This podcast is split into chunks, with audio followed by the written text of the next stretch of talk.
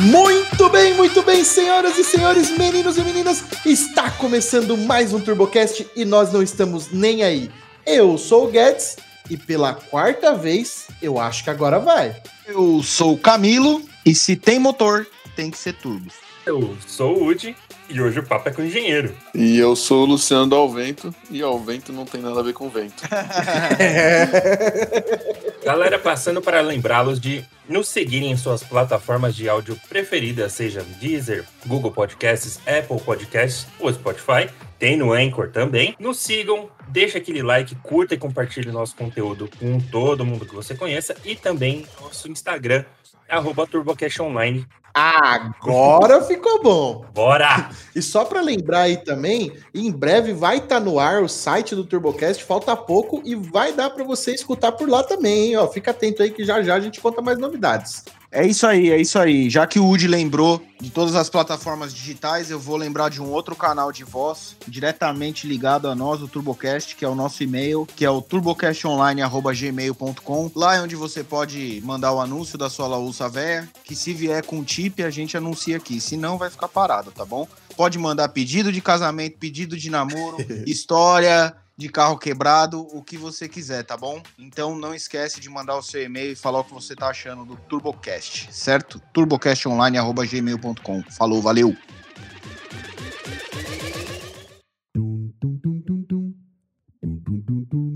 Muito bem, então antes de dar início em mais um episódio de TurboCast, deste magnífico podcast do mundo automotivo, vamos para a tradicional leitura de e-mails, não é mesmo, Romulindo? Mas desta vez, antes da leitura de e-mails, temos um aviso importantíssimo. Ó, vou- qual sonoplastia eu posso fazer para aviso importante? Do Plantão da Globo.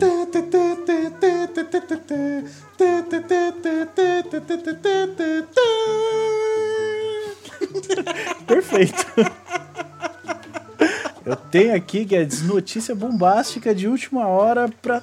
Mano, 98% dos ouvintes do TurboCast aqui, de acordo com os dados do Spotify.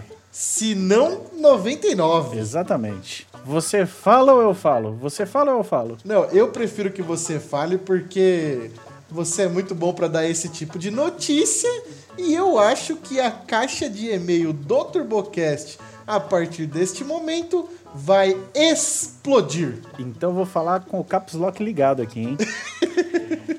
E- para, para, para, para, para, para, para, para, para, para. Vamos ler o primeiro e-mail para segurar a audiência? Boa, gênio, gênio, gênio. Então eu vou ler aqui, ó. E-mail de Saudosim Underline. O título é Leitura de E-mails. Olha só que criatividade. Não, mas ele mandou, ele vem até com um cabeçalho aqui, ó. Carlos Alexandre, 25 anos, Prudente de Moraes, Minas Gerais. Você já esteve em Prudente de Moraes, Guedes? Não, mas a gente já estive em Minas já. É que é, né? Deve ser parecido. Salve, salve!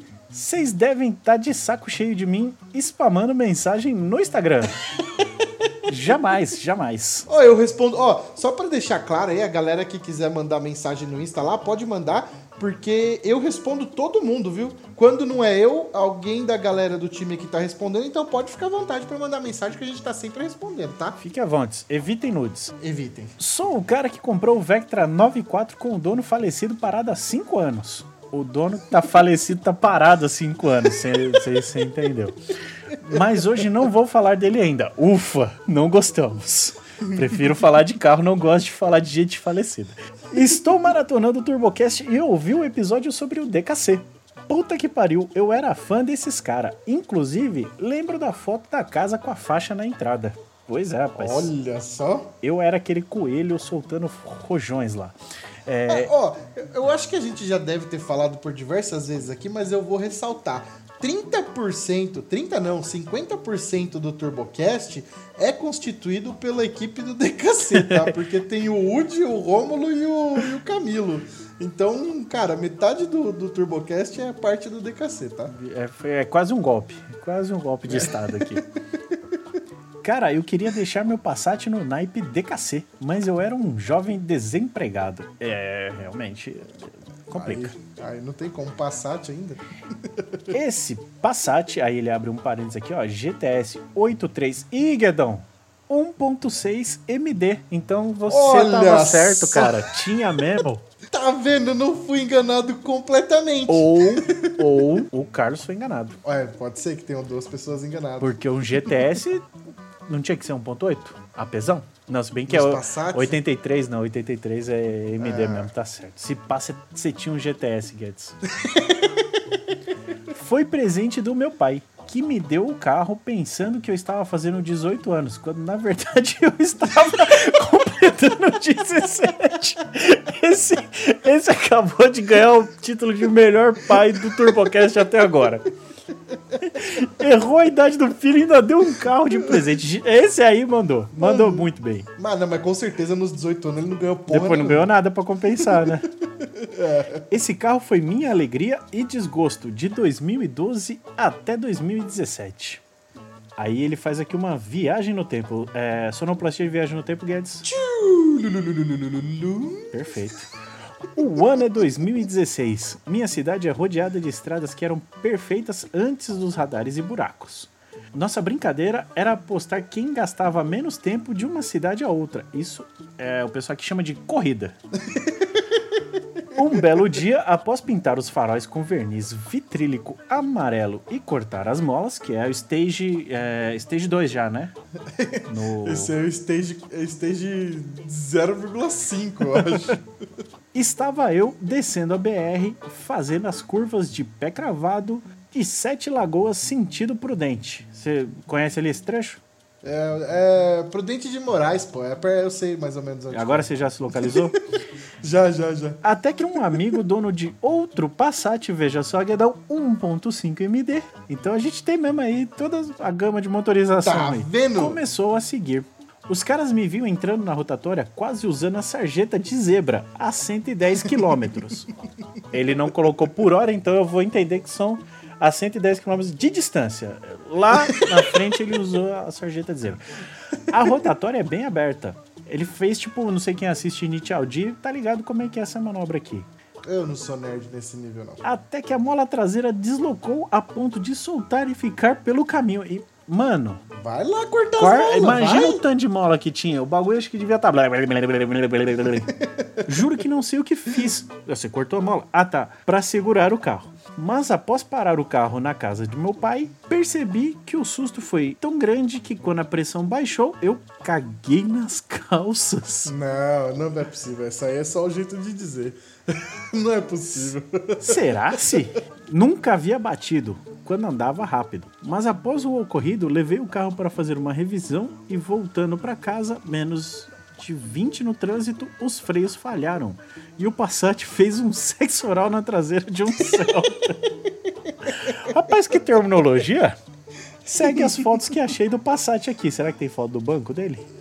Ele mandou, ele mandou as fotos aqui. Tem a foto do Passat com a frente batida. Parece que o Passat chupou um limão. Parece mesmo. Ele tá com a cara mesmo. Ele mandou até um vidão dele aqui, ó. Mas É, eu, eu, do seu, gente, por que, que vocês mandam vídeo link de vídeo? Porra, mano. as fotos, as fotos do Passat tá garantido, vai lá pro Vai pro Como é negócio dos ouvintes. negócio dos carro ouvintes, vai tá lá. Aí ele manda um, um link do Vectra no YouTube e desculpa o e-mail grande, é parabéns pelo trabalho. Hashtag volta DKC. O pessoal do DKC adora isso aí, porque o DKC não acabou. O DKC tá lá ainda. Inclusive o Renan tá até fazendo uns vídeos lá pro YouTube, então dá uma procurada aí. DKC tá vivão. Renan virou vlogger do DKC agora. Top. Com aquela cara de mendigo da porra que ele tá.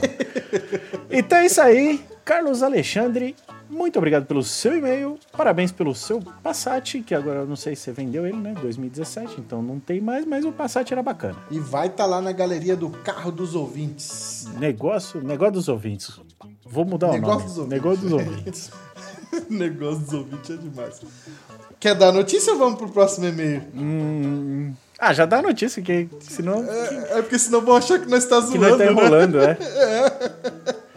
Faça às vezes você, Rômulo, Então, que pera isso aí vai que ser eu- muito engraçado. Vou respirar fundo de novo, ligar o caps lock e, e sem rodeio, hein? Ó, não, não, sem rodeio, mas assim, só pra ficar claro, a gente também acabou de receber essa notícia, porque a gente acabou de gravar um episódio do qual a Nath voltou a participar, que ela tava com alguns problemas que ela precisava resolver e ela resolveu e voltou a participar com a gente. Então ela deu essa notícia pra gente e por isso agora na leitura de e-mails Nós, muito fofoqueiros que somos, estamos aqui para dizer que a Nath está solteira. Pronto, portanto, você que tá com aquele meinho guardado esperando esse momento, é agora. Só manda lá, clica no send e pá, a gente vai ler. Ah, Melhor, a Nath vai ler. Chegou o grande dia para você ouvinte que fica mandando e-mail pro TurboCast pedindo a Nath em namoro, para você ouvinte que fica mandando mensagem no Instagram pedindo a Nath em namoro e para você ouvinte que fica stalkeando as fotos da Nath no Insta. Então, caso você queira pedir a Nath em namoro, esse é o canal, e-mail do TurboCast. Manda aí, boa sorte. Olha nós rindo da desgraça dos outros, né? Nem sei se a menina tá triste por isso. Como vocês são cuzão.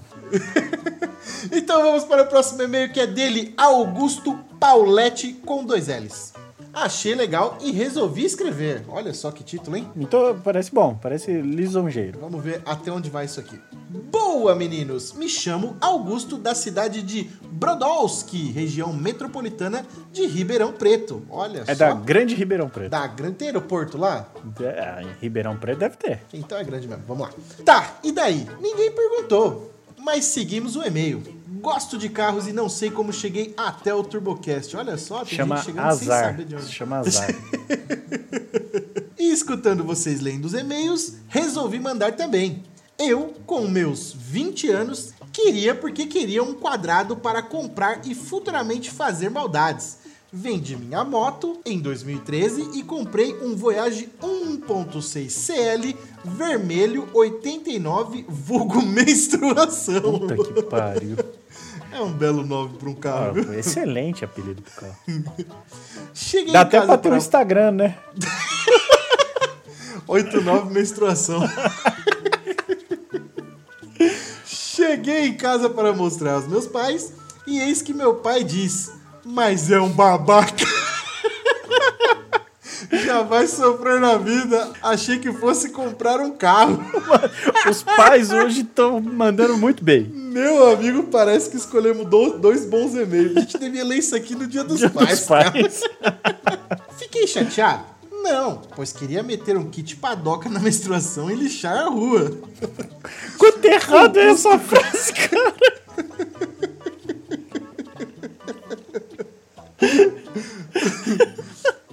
Com custo, comprei um kit turbo. Naquele preço, 800 pila na época. Olha só, deve ter vindo uma turbina e um coletor Ah, só. pô, mas que ano que era isso aí? 2016?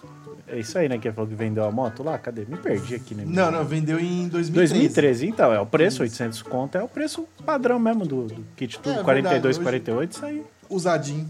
Usadinho, claro, com coletor trincadinho, mufla meio que não fecha, esse é o preço. Mas comecei a namorar. E ela dormia nos finais de semana lá em casa. E a cama estava apertada. Olha só. Vendi o kit e comprei uma cama box para melhor conforto. Ai, carai. Mas fiquei chateado. E um amigo disse: Olha só o que amigo disse, hein? Dorme no chão, filho da pip!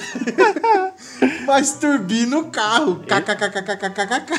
Amigo de verdade, esse é amigo de verdade. Isso é amigo, o resto é tudo conversa. Eis que em 2015 apareceu uma oportunidade de uma Paraty 90 2.0, injeção, aspirada, coletor de escape 4 em 1, escapamento de 2,5, com ponteira JK, berrava muito. Parecia uma 7 galo acelerando. Adivinha o que eu fiz? Claro, vendi o Voyage e comprei. Agora temos uma sensatez nesse e-mail. Tirando a parte do, do Paraty 2.0, ela é, ter som de sete galo, que eu achei um pouco de exagero da parte dele, tá, tamo aí, vamos aí. Paraty com som de sete galo é a mais, né? mas tudo bem. Cheguei em casa para mostrar a novidade. Meu irmão achou super irada. Peraí, peraí, eu vou uma... fazer o irmão dele. Cheguei em casa com a Paraty berrando igual sete galo. É... Uau, super irada! Demos uma volta, minha mãe achou legal também. Eis que papai chega em casa e eu pergunto: E aí, o que achou? Vamos só ver a resposta do pai dele já tô aqui. ansioso aqui. Não sei que filósofo encarnou nele da hora e fala a seguinte frase. Deixa eu limpar a garganta aqui. Tirou um espeto do cu e enfiou outro. Gostei do pai desse maluco, mano. Esse cara deve andar de HB20, mano. O pai desse cara só pode andar de HB20. e seguiu. Novamente, achei que você iria comprar um carro. Coitado do moleque. mano. Decepcionou o pai duas vezes. Nossa, mano, o pai só desmotiva, mano, se ferrar, mano. Bom, é isso aí, pessoal. Tem mais histórias com a minha Paraty, pois hoje ela ficou pronta com as maldades. E minha esposa perguntou a mim: Agora você foi contemplado no consórcio? Mas eu não entendi essa pergunta, mas tudo bem. Eu não entendi, não. entendi. Precisa de uma explicação pra isso. O pai dele é mais legal. É. pois todo mês é do jeito para o mecânico. KKKKKK. Acho que ele quer Outra dizer que, frase que eu não é- entendi. Ah, Acho que ele quer dizer que o carro vai sempre pro mecânico. Entendeu? Eu acho Sei que é lá. por isso que a esposa dele tá reclamando também. Bom, o e-mail ficou meio sem pé nem cabeça aí pro final, mas a gente entendeu. Mas eu acho que é por culpa nossa. Acho que é falta de, de interpretação nossa aqui. Eu, eu- eu vou ter que pedir mais uma vez pra galera mandar áudio. Vai tomar no cu, manda áudio, não conta história assim, em e-mail. Ó, Boa, esse aqui ia ficar top em áudio. Porra, velho, ó, man- pensa comigo. As curtas, manda que nós lê. As longas, manda áudio. Acabou, resolvido, é isso. Augusto Pauletti, muitíssimo obrigado pelo seu e-mail. Mande mais e-mail ou mande áudio, que eu acho que vai fazer mais sentido. E é isso aí. Faltou as specs da, da Paraty agora, que tá nessa conclusão aí nova aí. E umas fotinhas, né? É, pra poder ir lá na galeria do carro dos ouvintes, inclusive. Mas é isso aí, um abraço pra você, um abraço pro seu pai. Achei ele muito gente boa. Digno de prêmio, seu pai. Bom, e-mails lidos, recado de hoje dado. A minha preocupação com a caixa de e-mail está aumentando. Já não comprei aqui mais 10 GB do, do Gmail. Pode mandar. vai, vai precisar. Chega de e-mail por hoje. Não, eu tô escrevendo o meu aqui pra namorar com a Nath, peraí. Manda pra onde mesmo? turbocastonline.gmail.com e bora pro episódio. É, coração é com dois S? Coração. Eu não sei se a Nath vai querer um cara que não sabe escrever coração.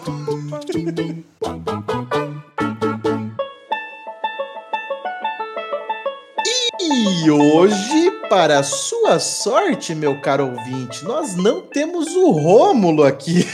Caralho, que sacanagem. Então, então eu farei as vezes do Rômulo aqui para introduzir o convidado, ele, que é o recordista de tentação de gravar isso aqui. Luciano Dalvente, seja muito bem-vindo. Opa! Muito obrigado aí, galera do TurboCast, pela terceira vez, tá me recebendo nessa sala online. Terceiro ou quarto? Acho que é quarto, não é? Acho que é a quarta Acho que é a vez. quarta é, a quarta vez, vez. por causa da merda do Craig que a gente fala aqui toda vez. Mas enfim, agora vai, porque agora tem backup, agora as coisas estão funcionando direitinho. Bom, vai ser muito difícil da gente lembrar de tudo que a gente falou lá atrás. Eu lembro de um assunto que a gente vai falar desse assunto, que é um assunto um pouco polêmico, que vai ser legal de discutir. Mas vamos, vamos falar sobre o Luciano primeiro. Eu tava na esperança que você fosse esquecer esse assunto, mas vambora. É a parte mais legal do, do, do, do podcast. Vambora, vambora. Manda ver, Romulo. Fala, fala, fala pra nós, quem que é o Luciano, onde, de onde começou? Porque assim, pro cara estar tá aqui no TurboCast, ele minimamente gosta de carro. Então assim, quem que é o Luciano, o que que o Luciano faz, qual que é as ideias, vai, fala pra nós. Então vamos lá. Bom, é, gostar de carro acho que não é, não é muito a minha praia, cara. É, carro tá, tá mais para o sangue que corre na veia mesmo já há um bom tempo. É, Luciano, bom, eu- hoje eu sou o dono da oficina mecânica ao vento aqui em Curitiba, né? Mas o Luciano ele começou como um, um menino apaixonado por Fusca. Pois é, eu falei que eu gostava de carro, mas eu também gosto de Fusca. e Aficionados por Fusca vão começar a mandar mensagem. Não, mas aí depende, É. depende de qual lado você tá. Porque quem odeia acha que o Fusca é menos que um carro. E quem gosta acha que é mais do que um carro comum. Então depende do, do seu Perfeito, ponto de perfeito. vista. Na, na verdade, Fusca, na verdade, Fusca pra mim não pode ser considerado um carro, ele é um ícone. E, tanto é que eu tô guardando o meu lá até hoje, né? Tá certo.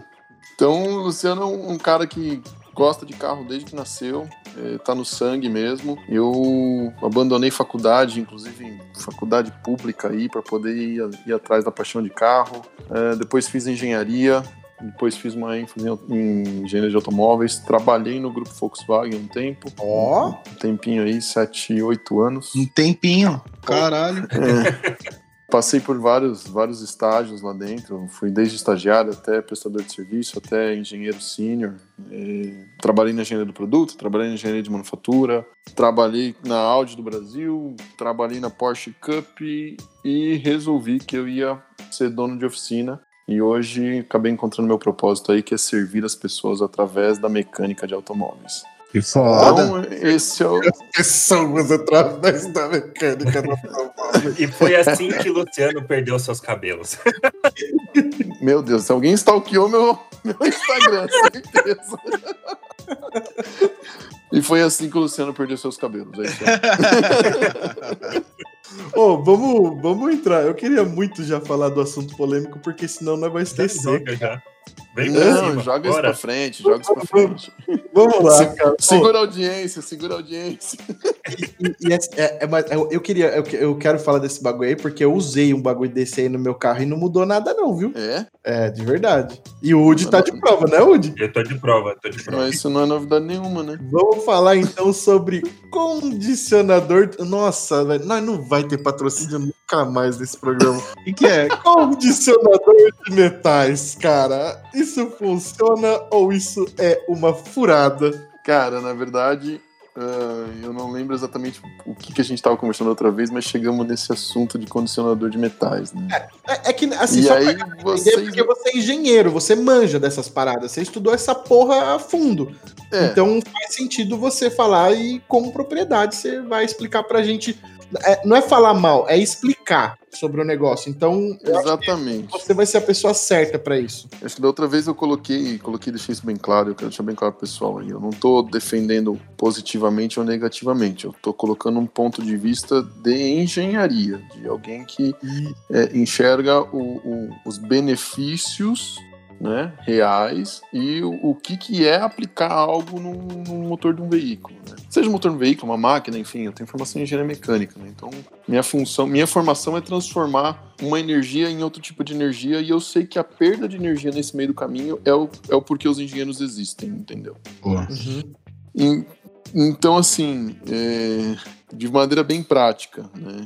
Condicionador de metais, uh, de maneira geral, os condicionadores de metais que estão sendo vendidos aí para serem aplicados em motores, né, de combustão interna, eles prometem ou desempenho, né, ou consumo de combustível, ou redução do atrito, que é as duas coisas, o desempenho e o consumo de combustível. Uhum. E na minha, na minha opinião de engenheiro, de tudo que eu já é, assisti, olhei, estudei sobre os condicionadores de metais disponíveis no mercado hoje. É, tudo se esbarra, para mim, em uma, um único estudo que nunca foi apresentado. É, e se esse estudo tivesse sido apresentado, todo mundo, né? Poxa, eu tenho ali um produto, né? Eu tenho ali um condicionador de cabelo, quer dizer, de metais, que custa 60 reais, 80 reais, 90 reais, enfim. Não importa o custo que tem aí na região do Brasil que você mora e que promete que vai reduzir atrito. Se esse produto, pessoal, ele tivesse uma redução de atrito considerável, ou se ele promovesse qualquer tipo de, de redução de atrito real mesmo, é, eu não consigo imaginar uma, qualquer outra aplicação da indústria. Então, falar de turbina de Taipu, por exemplo, que gera energia. Imagina se a gente reduzisse 1% de atrito na turbina de Taipu. Ou imagina se a gente o quanto a mais de energia não ia render. O quanto a mais de energia aquilo não ia gerar. Ou imagina se a gente reduzisse 1% o consumo de combustível de um motor de um transatlântico, um motor estacionário. O quanto aquilo não ia gerar de economia na, na, na, no transporte marinho. Ou se a gente reduzisse, um, enfim, se a gente reduzisse 1% em qualquer outra coisa maior. Porque se aquilo ali ele vai condicionar o metal e reduzir atrito e aumentar né, dar uma longevidade para o motor, é... o custo é muito barato, gente. É muito barato, 60 reais, 90 reais. Imagina, a montadora, com certeza, tá? Se eu digo com certeza absoluta, todas as montadoras já pegaram os materiais e já testaram. E se houvesse uma redução de atrito, ela podia mandar embora um time de uns 30 engenheiros lá dentro. e nenhum deles conseguiu. nenhum deles conseguiu fazer o que esse produto milagroso de 60 reais. Não, fez, eu acho que, que se tivesse algum resultado falando não com a propriedade que você tem, mas na visão de mercado, eu acho que se tivesse realmente essa redução de atrito, ela seria inclusa na, na, na- na- No plano de manutenção no do plano veículo. de manutenção do carro, exatamente. Você leva seu carro Sim, na concessionária, vai trocar o óleo, uma sim, uma não, vamos dizer, sei lá, o cara colocava esse condicionador de metal lá, porque se faz bem, por que não usar, né? E vamos falar assim, ó, no- na tecnologia de lubrificante, gente, a, a fábrica ela trabalha, né, as montadoras de veículos, as desenvolvedoras de motores, elas trabalham junto com é, o desenvolvimento do lubrificante. Então você tem um motor novo, você tem um lubrificante novo para atender aquele motor. E os lubrificantes já atingiram o máximo do máximo que pode ter em redução de atrito. Tanto é que a montadora está buscando N outras maneiras, reduz um cilindro, aplica Teflon na saia do pistão, reduz o tamanho de saia do pistão. Cara, faz o diabo para reduzir o atrito dentro do motor. Se tivesse alguma coisa de 60 reais para aplicar no lubrificante que fosse reduzir o atrito, tinha sido aplicado, entendeu? O lubrificante já estaria saindo com isso de fábrica. Com certeza, até porque eu não tô- 60 reais hoje é um, re- um dólar, né? Então, Pois- é, é o cálculo deles, né? Não, é, é real. Tipo, Com, com o imposto é um dólar, é mais ou menos por aí. É, é isso. Quando que. Eu não sei se você lembra, mas é, eu trabalhei em um lançamento de produto na Bosch, acho que um sensor de. Para uma fábrica, um sensor de. Ai, de EPC, se eu não me engano. ABS? É, é Talvez sim. custava acho que 9 dólares. Sim, Então, o sensor custa 300 reais em média no mercado.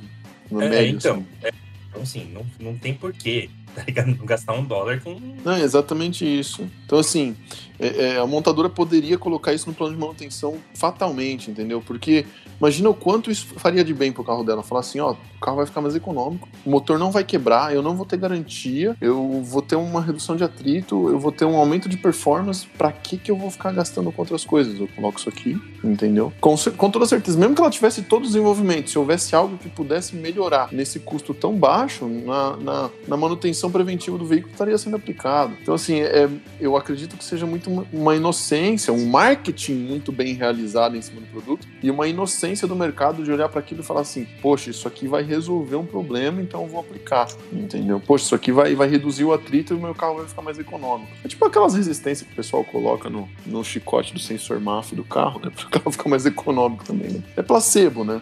É um placebo. Ah, mas tem o teste lá que o pessoal coloca aquela pastilhinha, né? Coloca a pastilha de tucho lá, ou o tuchinho, e fica. é, mostra que reduz, né? Reduz o barulho e tudo mais. Não, ok. É uma propriedade de lubrificação que até pode ter, pode ter sentido ali naquele, naquele teste, né? Mas ele não é representativo. Você não tem carga, você não tem temperatura, você não tem rotação, você não tem. Você não tem todas as outras coisas que acontecem dentro do motor de combustão interna, entendeu? Então é representativo aquele teste que o pessoal utiliza. Ah, vamos fazer outro teste, vamos tirar o óleo do motor e, e aplicar e tirar o óleo e rodar com o carro. Se você tirar o óleo de qualquer motor, o motor gira ainda, ele tem folga, até que aquilo dilate e efetivamente venha fundir. Ele vai rodar alguns quilômetros, pode ter certeza disso. né? Então é uma inocência junto com um marketing muito bem realizado, tá? Mas é, para mim, ninguém tira da minha cabeça. Se aquilo funcionasse, estaria sendo usado em todo tipo de aplicação mecânica no mundo, e não só no Brasil para entusiasta automotivo. Mas será que o resto do mundo não conhece, então? Zoeira. Conhece, conhece. Tem. a- a- na verdade, até aqui, Guedão, vou te interromper. O pessoal da Universidade Federal do Paraná está fazendo uma tese de doutorado em cima disso. É, então, eu tô até ansioso para aguardar, aguardando os resultados dessa tese, mas os caras estão analisando a fundo e fazendo uma tese de doutorado em cima disso. Ah, é? É, Aí- que. Aí É. a gente vai ter a real, a, a, a- a veracidade, não um testezinho como um tuchinho, uma pastilhinha lá. Exatamente. Entendeu? E existem N outros produtos no mundo, tá, pessoal? A gente não tá aqui falando mal de uma marca ou de um produto. É... Existem N produtos no mundo que prometem. É, e na verdade a gente não tá nem falando mal. Exatamente. Então, assim, enquanto não vier algo efetivamente é, comprovado, eu utilizo vários tipos de produtos na oficina, tá? É, como eu tenho oficina mecânica, eu tenho essa obrigação. Tenho oficina mecânica e tenho formação, então eu tenho essa obrigação de, ter, de ser muito. vamos colocar assim. De ter uma- um, um cuidado na escolha do que eu aplico no carro do meu cliente, né? É, e eu, eu sempre levo nessa, nessa mesma Nesse mesmo tipo de pensamento. Ah, tem um. Eu aplico, por exemplo, aditivos de óleo, é, de óleo hidráulico para câmbio. Tá? A gente aplica lá na oficina. Só que aqueles aditivos eles têm homologação da fábrica. Então, assim, hum. N tipos de fábrica dizem pode aplicar o aditivo que vai reduzir o desgaste do câmbio. Pode aplicar o aditivo que vai solucionar problemas de trepidação em aplicação de lockup. Pode aplicar. Entendeu? Então é diferente. Aquilo tem uma aprovação da fábrica. Então, um grupo de engenheiros, não foi o Luciano que é o espertão, não. Um grupo de engenheiros que projetou disse que eu posso aplicar. Cara, se eles falaram que eu posso aplicar, com certeza eu não estou aplicando um placebo, eu não estou aplicando um produto que não, não tem embasamento técnico do, do, do funcionamento do, do resultado. Né? É, mas é um papo muito chato isso aqui, gente. Vamos, vamos falar de coisa boa. é, não, eu estou porque é um negócio para dar risada, né? mas ó, tá polemizado. Não, mas eu posso, tá, tá posso só continuando. O metal para mim não funciona. Desse bagulho todo que você falou, eu, eu fiquei com uma pergunta aqui. É até idiota, mas é, você falou uma parada que as, as montadoras desenvolvem um lubrificante junto com as marcas. Então acredito que, obviamente, Sim. é por isso que, dependendo da marca de carro que você, você compre, eles indicam um determinado tipo de óleo. Perfeito. E eu sempre achei que tinha um pouco de marketing envolvido nisso, e com a sua fala eu passei a acreditar agora de que realmente exi é, existe um desenvolvimento hum. com a fábrica do melhor tipo de lubrificante ou com a melhor marca de lubrificante. Não, não, não, não. não. Para eles. Vamos lá. É, bom, vamos falar um pouco sobre o desenvolvimento de, de, de, carro, então, como é que funciona? Pode ser. Isso é um mercado, né? Uhum é um mercado. Só, só para esclarecer, acho que se a gente der o exemplo do óleo, todo mundo vai entender como é que funciona o restante das uhum. coisas. O, o, o, o, carro nasce, pessoal, dentro da fábrica, é, na ideia, né? E a ideia, ela nunca é do engenheiro, tá? A ideia ela é do marketing. O marketing chega para a engenharia e fala assim: ó, daqui 10 anos, o que vai estar tá vendendo é um SUV híbrido para carregar cinco pessoas, de tamanho médio, que o porta-mala tem que ser assim, assim, assado. E pelo que a gente está fazendo a prognose aqui, as emissões vão estar tá assim e os motores vão estar, tá, entendeu? Ok. Então a, a, o marketing chega para a engenharia e entrega para a engenharia uma série de uh, características do é, dá o briefing, dá o briefing da, da, da, construção, vamos dizer assim.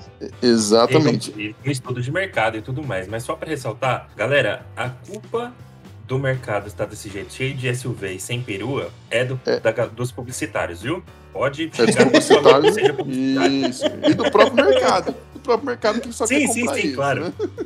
Mas então é isso, a ideia do carro ela nasce no marketing, ela não nasce na engenharia. E quando a engenharia recebe esse, esse briefing, ela começa a entender o que, que ela tem na prateleira. Então, olha, eu já tenho uma plataforma X, eu já tenho motor Y, a matriz já está me fornecendo isso, isso e aquilo. Ela monta uma, uma, um, um, digamos assim, um layout, né? Entrega pro design, falando assim, ó, o carro vai ter essas dimensões, desenhe o carro ok? E ela chama todos os moduleiros, moduleiros são os, os, fabricantes de peças em módulos. Ela chama todos os moduleiros e diz assim: ó, nós temos um projeto novo para entregar no mercado. Esse projeto vai usar motor tal, vai usar o câmbio tal, suspensão tal.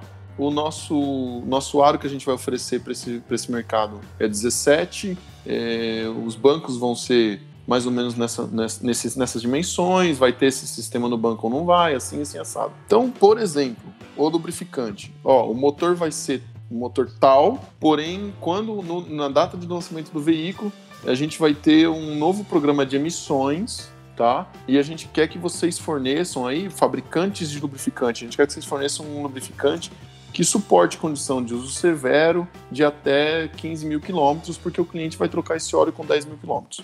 Tá? E aí, as, os fabricantes de lubrificante apresentam uma proposta de produto para a fábrica. Ok, como Eles se fosse uma licitação. Pro... Perfeito, igual uma licitação. Os fabricantes de lubrificante devolvem falando assim: olha, tenho interesse em desenvolver lubrificante para esse motor, o outro tem interesse, tem interesse. Ok, então a solicitação é essa, essa e essa. Os requisitos básicos desse óleo vai ser esse, esse e esse. Estou falando de Volkswagen, que é o mundo que eu conheço, por exemplo. Ó, vamos lançar um, um, o Tarok agora, ele vai ter motor 1.4 turbo gasolina e ele vai usar o óleo com as, a normativa Volkswagen 50888, beleza? Que é o óleo específico agora. E aí chega Castrol, chega Shell, chega, enfim, todos os lubrificantes grandes, YPF, Total, é, dizendo assim, ó, essa é minha oferta Ou tenho interesse ou não tenho, e depois essa é minha oferta de lubrificante. Eu tenho esse lubrificante para te oferecer, a outra eu tenho esse lubrificante, então esse lubrificante. Beleza. É, durante essa licitação, a fábrica testa o produto, diz se aquele produto realmente é, Bateu com os parâmetros, os parâmetros informados. bater os parâmetros necessários, ou diz se aquele produto tem que ser melhorado nesse aspecto ou naquele aspecto. E é aí que começa o pente fino. Saquei. Aí que começa um desenvolvimento conjunto, entendeu? Só que chega no final do projeto, quem ofereceu o produto que ah, atende às especificações da montadora e vai fornecer esse produto para a fábrica encher o motor, né, fazer o, preenche- o primeiro enchimento no preço mais barato, é a, a, a, marca que vai ser a recomendada. Tá? Então é mais ou menos por aí. Óbvio que isso existem contratos. Sim, a- sim. a- a- aquela, aquela fornecedora de lubrificante pode fornecer lubrificante para todos os motores, ser recomendado para todos os carros, enfim. Mas é mais ou menos assim que funciona. Tá? É por isso, por exemplo, que você está vendo carros hoje montados no Brasil saindo com pneu de fabricação chinesa hoje, entendeu? Porque a montadora chinesa de pneus, a fabricante chinesa de pneus, tem interesse no mercado também. E ela chega e fala, cara, eu tenho o produto no aro 17 na medida que você precisa e ele atende todas, todas as expectativas. Ah, atende, atende. Então manda um lote para mim, mandou o lote para a fábrica. A fábrica coloca no carro, roda o carro, fala assim, cara, realmente o produto atende às expectativas necessárias. Qual que é o custo? Ah, o custo é tanto. Pô, isso é 10, 15, 20, 30% abaixo do que eu tô sendo ofertado pela Pirelli, pela Goodyear, pela Hankook, pela Dunlop, enfim. Então é um carro popular marketing aceita vender essa- esse- o carro com essa marca de pneu? Ah, o mercado aceita. O dono, o, o cliente que compra esse carro não olha a marca que sai no pneu. Então, beleza, enfia o pneu China aí. Pau. Então tem um Hum, monte de ué. carro sendo pneu China por causa disso. É uma licitação e a fábrica está interessada em colocar um produto que atenda às expectativas dela, atenda os pré-requisitos, mas que tenha custo baixo. Exato. O custo é quem manda. E pro montador, pro, pro fabricante de pneu, é interessante pra caramba, porque ele inunda o mercado com um monte de, de carro com a marca dele. O cara que tá do lado com um carro usado de 5, 10 anos, olha pro carro do lado e fala: pô, esse carro é zero, tá saindo com pneu da marca X. Vou usar também. É, vou colocar esse pneu. Vou usar também. Entendeu? E se o cara que comprou o carro tem uma boa experiência com o uso do pneu, fala assim: cara, vou colocar outro jogo de pneu desse. Porque eu usei e tive uma boa experiência, por que, que eu não vou pôr? E provavelmente Entendeu? a hora que ele vai comparar com as, as grandes marcas nacionais, vai ser um custo mais baixo, com certeza. Nem que for pouco. É, já é uma outra questão, né? E, e só pra vocês entenderem, por exemplo, num pneu, o pneu em si, um pneu que custa 300 reais no mercado, ele é vendido por uma montadora a 40 Sim. reais, tá? Eita porra! É porque a É, montadora. A montadora monta 20 mil pneus por mês, né, velho? Em uma Ah, série. tudo bem, mas a diferença é muita. Mas se fosse um milhão. O fabricante vende, não é que ela vende sem margem, ela vende com prejuízo para comprar o mercado. É isso que acontece. É Exatamente. investimento, Ah. né? Investimento na marca, né? Você tem a sua marca atrelada Exatamente. A uma marca referência, seja ela Volks, Fiat ou BMW, o que for. Exatamente. Exatamente. É isso que acontece. Ô, esse papo tá muito nerd. Vamos, vamos. o, o, ouvinte, vai- o ouvinte não vai ouvir isso aqui até o final se nós continuar assim, cara. Pois é, não, tem que, tem que pegar isso aí e jogar pro final. Já falei, joga o Vamos, não, vamos tá. falar de lasanha, vamos falar de, de, de- de- Vamos falar do Alvento, vamos falar de outras coisas. Então, eu entrei aqui no Instagram hoje, né? Entrei no Instagram pra dar uma olhada e tal. Só passei, aí vi lá, mecânica automotiva, remap de potência. Falei, ah, o cara mexe em carro novo, né? Coisa moderna, computadorzinho e tal. Aí entrei no Instagram, malandro, você mexe com tudo, cara. Com tudo, tudo, tudo. Eu, tem tudo, V8, tem AP Turbão, tem Civic, tem BM. O que eu ia perguntar Eu no final das contas. tudo, é, então, eu vi que você mexe com tudo. Eu ia perguntar onde começou, quando você montou sua oficina. Se o foco era primeiro nos carros mais modernos e tal, e depois você foi mexer com, com que seria, sei lá, performance de, de, de massa, vai? Os De- turbão, AP turbão e por aí vai. Ou se foi o inverso, você começou Aham. mexendo em, em, em carros não antigos, né? Mas, sei lá, da década de 90 e depois veio parar nos novos, porque você é engenheiro.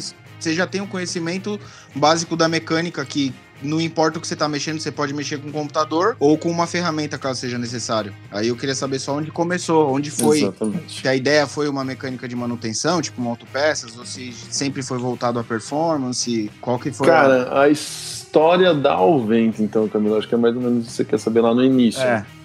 A Alvento vai completar cinco anos agora, irmão. A Alvento é uma oficina bem. é, é, eu tenho pouco tempo de mercado, na verdade. Né? Falar cinco anos uma oficina, eu tenho. Conheço gente no mercado que tá há 50 anos aí. Sim. Pegou a oficina do pai e tá passando a oficina pros filhos. Tem um colega nosso lá de BH que é uma história bem bonita, inclusive.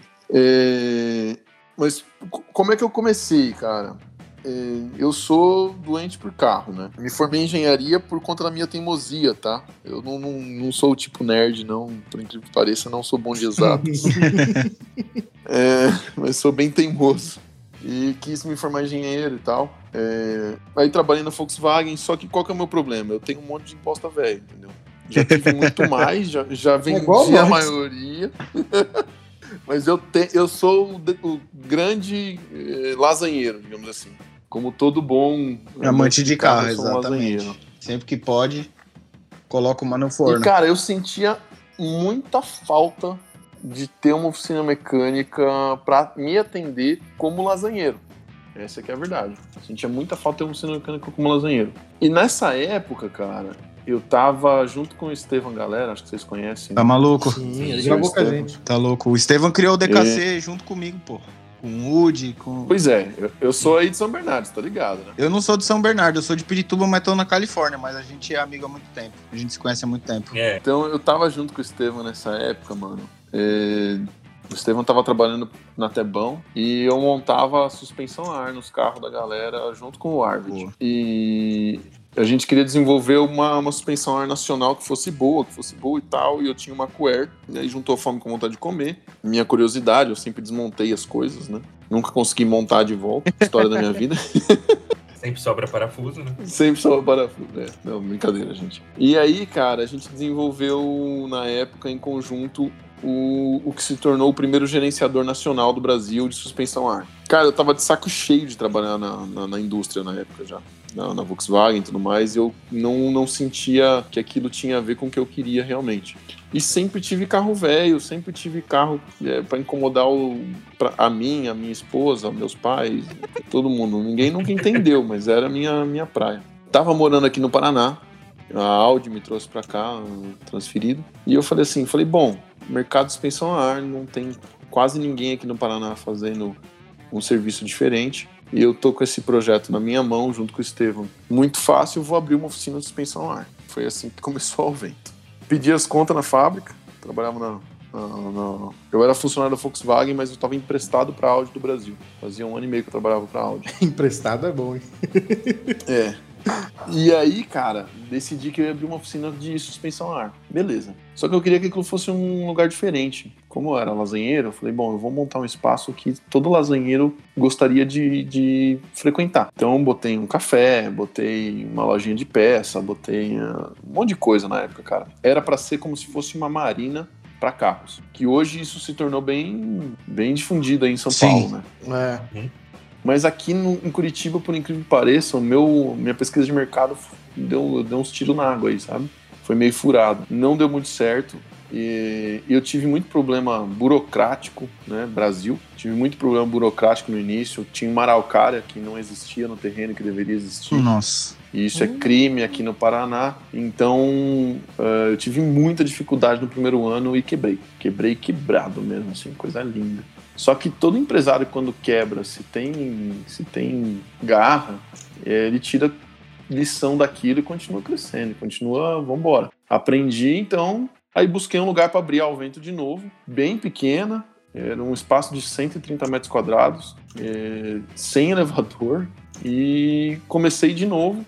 Só que aí eu comecei com a mecânica. Por quê? Porque eu a minha experiência com customização e com, com, com suspensão a ar, com, enfim, com esse mercado no Brasil não foi muito positiva. E eu admiro muito, conheço muita gente que fez, fez nome, fez Sim. história. Cara, os caras tão bem com customização no Brasil, mas eu não dei muito certo, cara, por conta de todas as dificuldades do mercado aí. É, a gente quer trabalhar com peça legal, é tudo em dólar, é difícil de, de conseguir. É uma oficina mecânica de customização que a gente está acostumado a ver aí, as de ponta. Cara, o cara tem centro de usinagem, o cara tem cabine de pintura, ele tem uma estação de, de jateamento de areia. É um investimento altíssimo, né? E, e- e, cara, é muito comum. Eu, eu- eu tenho, tem um japa que eu sigo no Instagram, cara, o barracão dele deve ter uns 200 metros quadrados, ele coloca um carro lá dentro. Mas a quantidade Uhum. de ferramenta que tem em volta, cara, é um troço assim, é de outro mundo. Não é só uma roda inglesa ou uma dobradora. Que isso- já é muito caro no Brasil, entendeu? Sim. É, o cara tem cabine de pintura, como eu disse, ele tem um centro de usinagem, ele tem um jato d'água para cortar peça, o cara tem, cara, é, serra angular. Meu, Enfim, se ele Cara- não tiver a ferramenta, ele tem o suficiente para construir a ferramenta. ou construir ou comprar uma ferramenta de maneira muito rápida para fabricar o que ele precisa fabricar, entendeu? Sim. E, que- e é o que a gente não tem no Brasil, a gente não tem acesso a isso. Nós temos profissionais. Eu falo que se você pegar os customizadores do Brasil, cara, esse um ano, um ano e meio que eu trabalhei com customização, só com customização no Brasil, e acabei falindo tanto por dificuldade do mercado quanto por é, é, burocracias, né? É, eu conheci muita gente boa, cara. Se você pegar essa galera que trabalha com customização no Brasil e levar eles pra gringa, que eu conheci a realidade lá quando eu fui por cima, né, que fui por cima duas vezes aí, por isso que você viu as fotos aí, Camilo. Uhum. É, cara, se tu colocar esse pessoal que trabalha com customização aqui aí fora, meu, neguinho vai deitar e rolar. Não, grande vai- parte vai mostrar, vai Nossa. mostrar a força do que, que é a criatividade do brasileiro, entendeu? Porque aqui a gente tira a água de pedra, entendeu? Essa que é a verdade. É, cara, a gente constrói carro, a gente rebaixa carro de monobloco, gente, pelo amor de Deus. Sabe? O pessoal, o pessoal faz zero zero em carro hatch monobloco, gente. Isso, isso não existe, entendeu? Em nenhum outro lugar do mundo. Por quê? Porque, porra, fazer zero zero numa, numa, num, num mini truck, chassi, né? Você pegar e levantar o assoalho e colocar a carroceria para baixo, porra, é um trabalho maravilhoso, entendeu?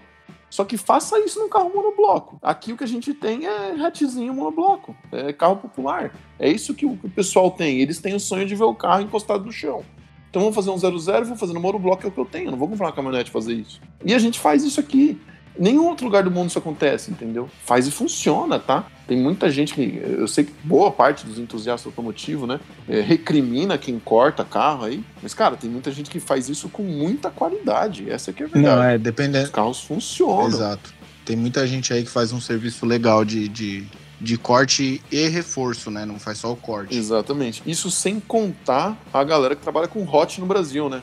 Cara, a gente nunca teve carro aqui na década de 20, 30, 40, 50 e os caras fazem hot sem nunca ter vivido isso. Uhum. Tem que ter peça na mão. Percebam a dificuldade do cara. O cara lá pegar um Fordinho 30 e fazer um hot, porra, o cara, ca- ele tropeça em algum lugar, tem peça de Ford 30 zero quilômetro na prateleira, entendeu? A gente não tem nada disso aqui.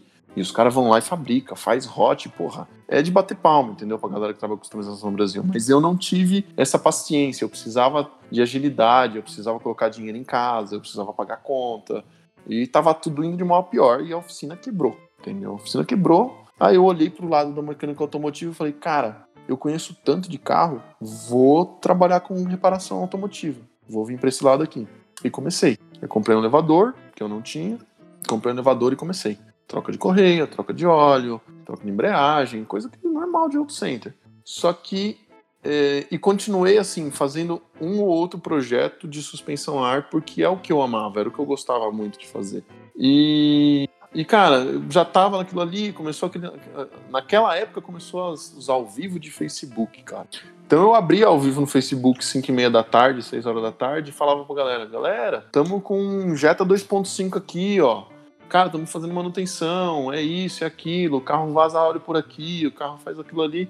E comecei a contar mais ou menos o dia a dia da oficina. E, e aquilo começou a trazer muito retorno de credibilidade. O pessoal falava assim, falava, pô, o cara sabe o que tá falando, ele sabe o que tá fazendo, né? E aí, na mesma época, começou o Instagram com o lance dos stories. Eu nunca investi dinheiro nisso, eu nunca achei que isso era o. o- o- assim, eu, tem muito mais gente estourada por aí, né? Uhum.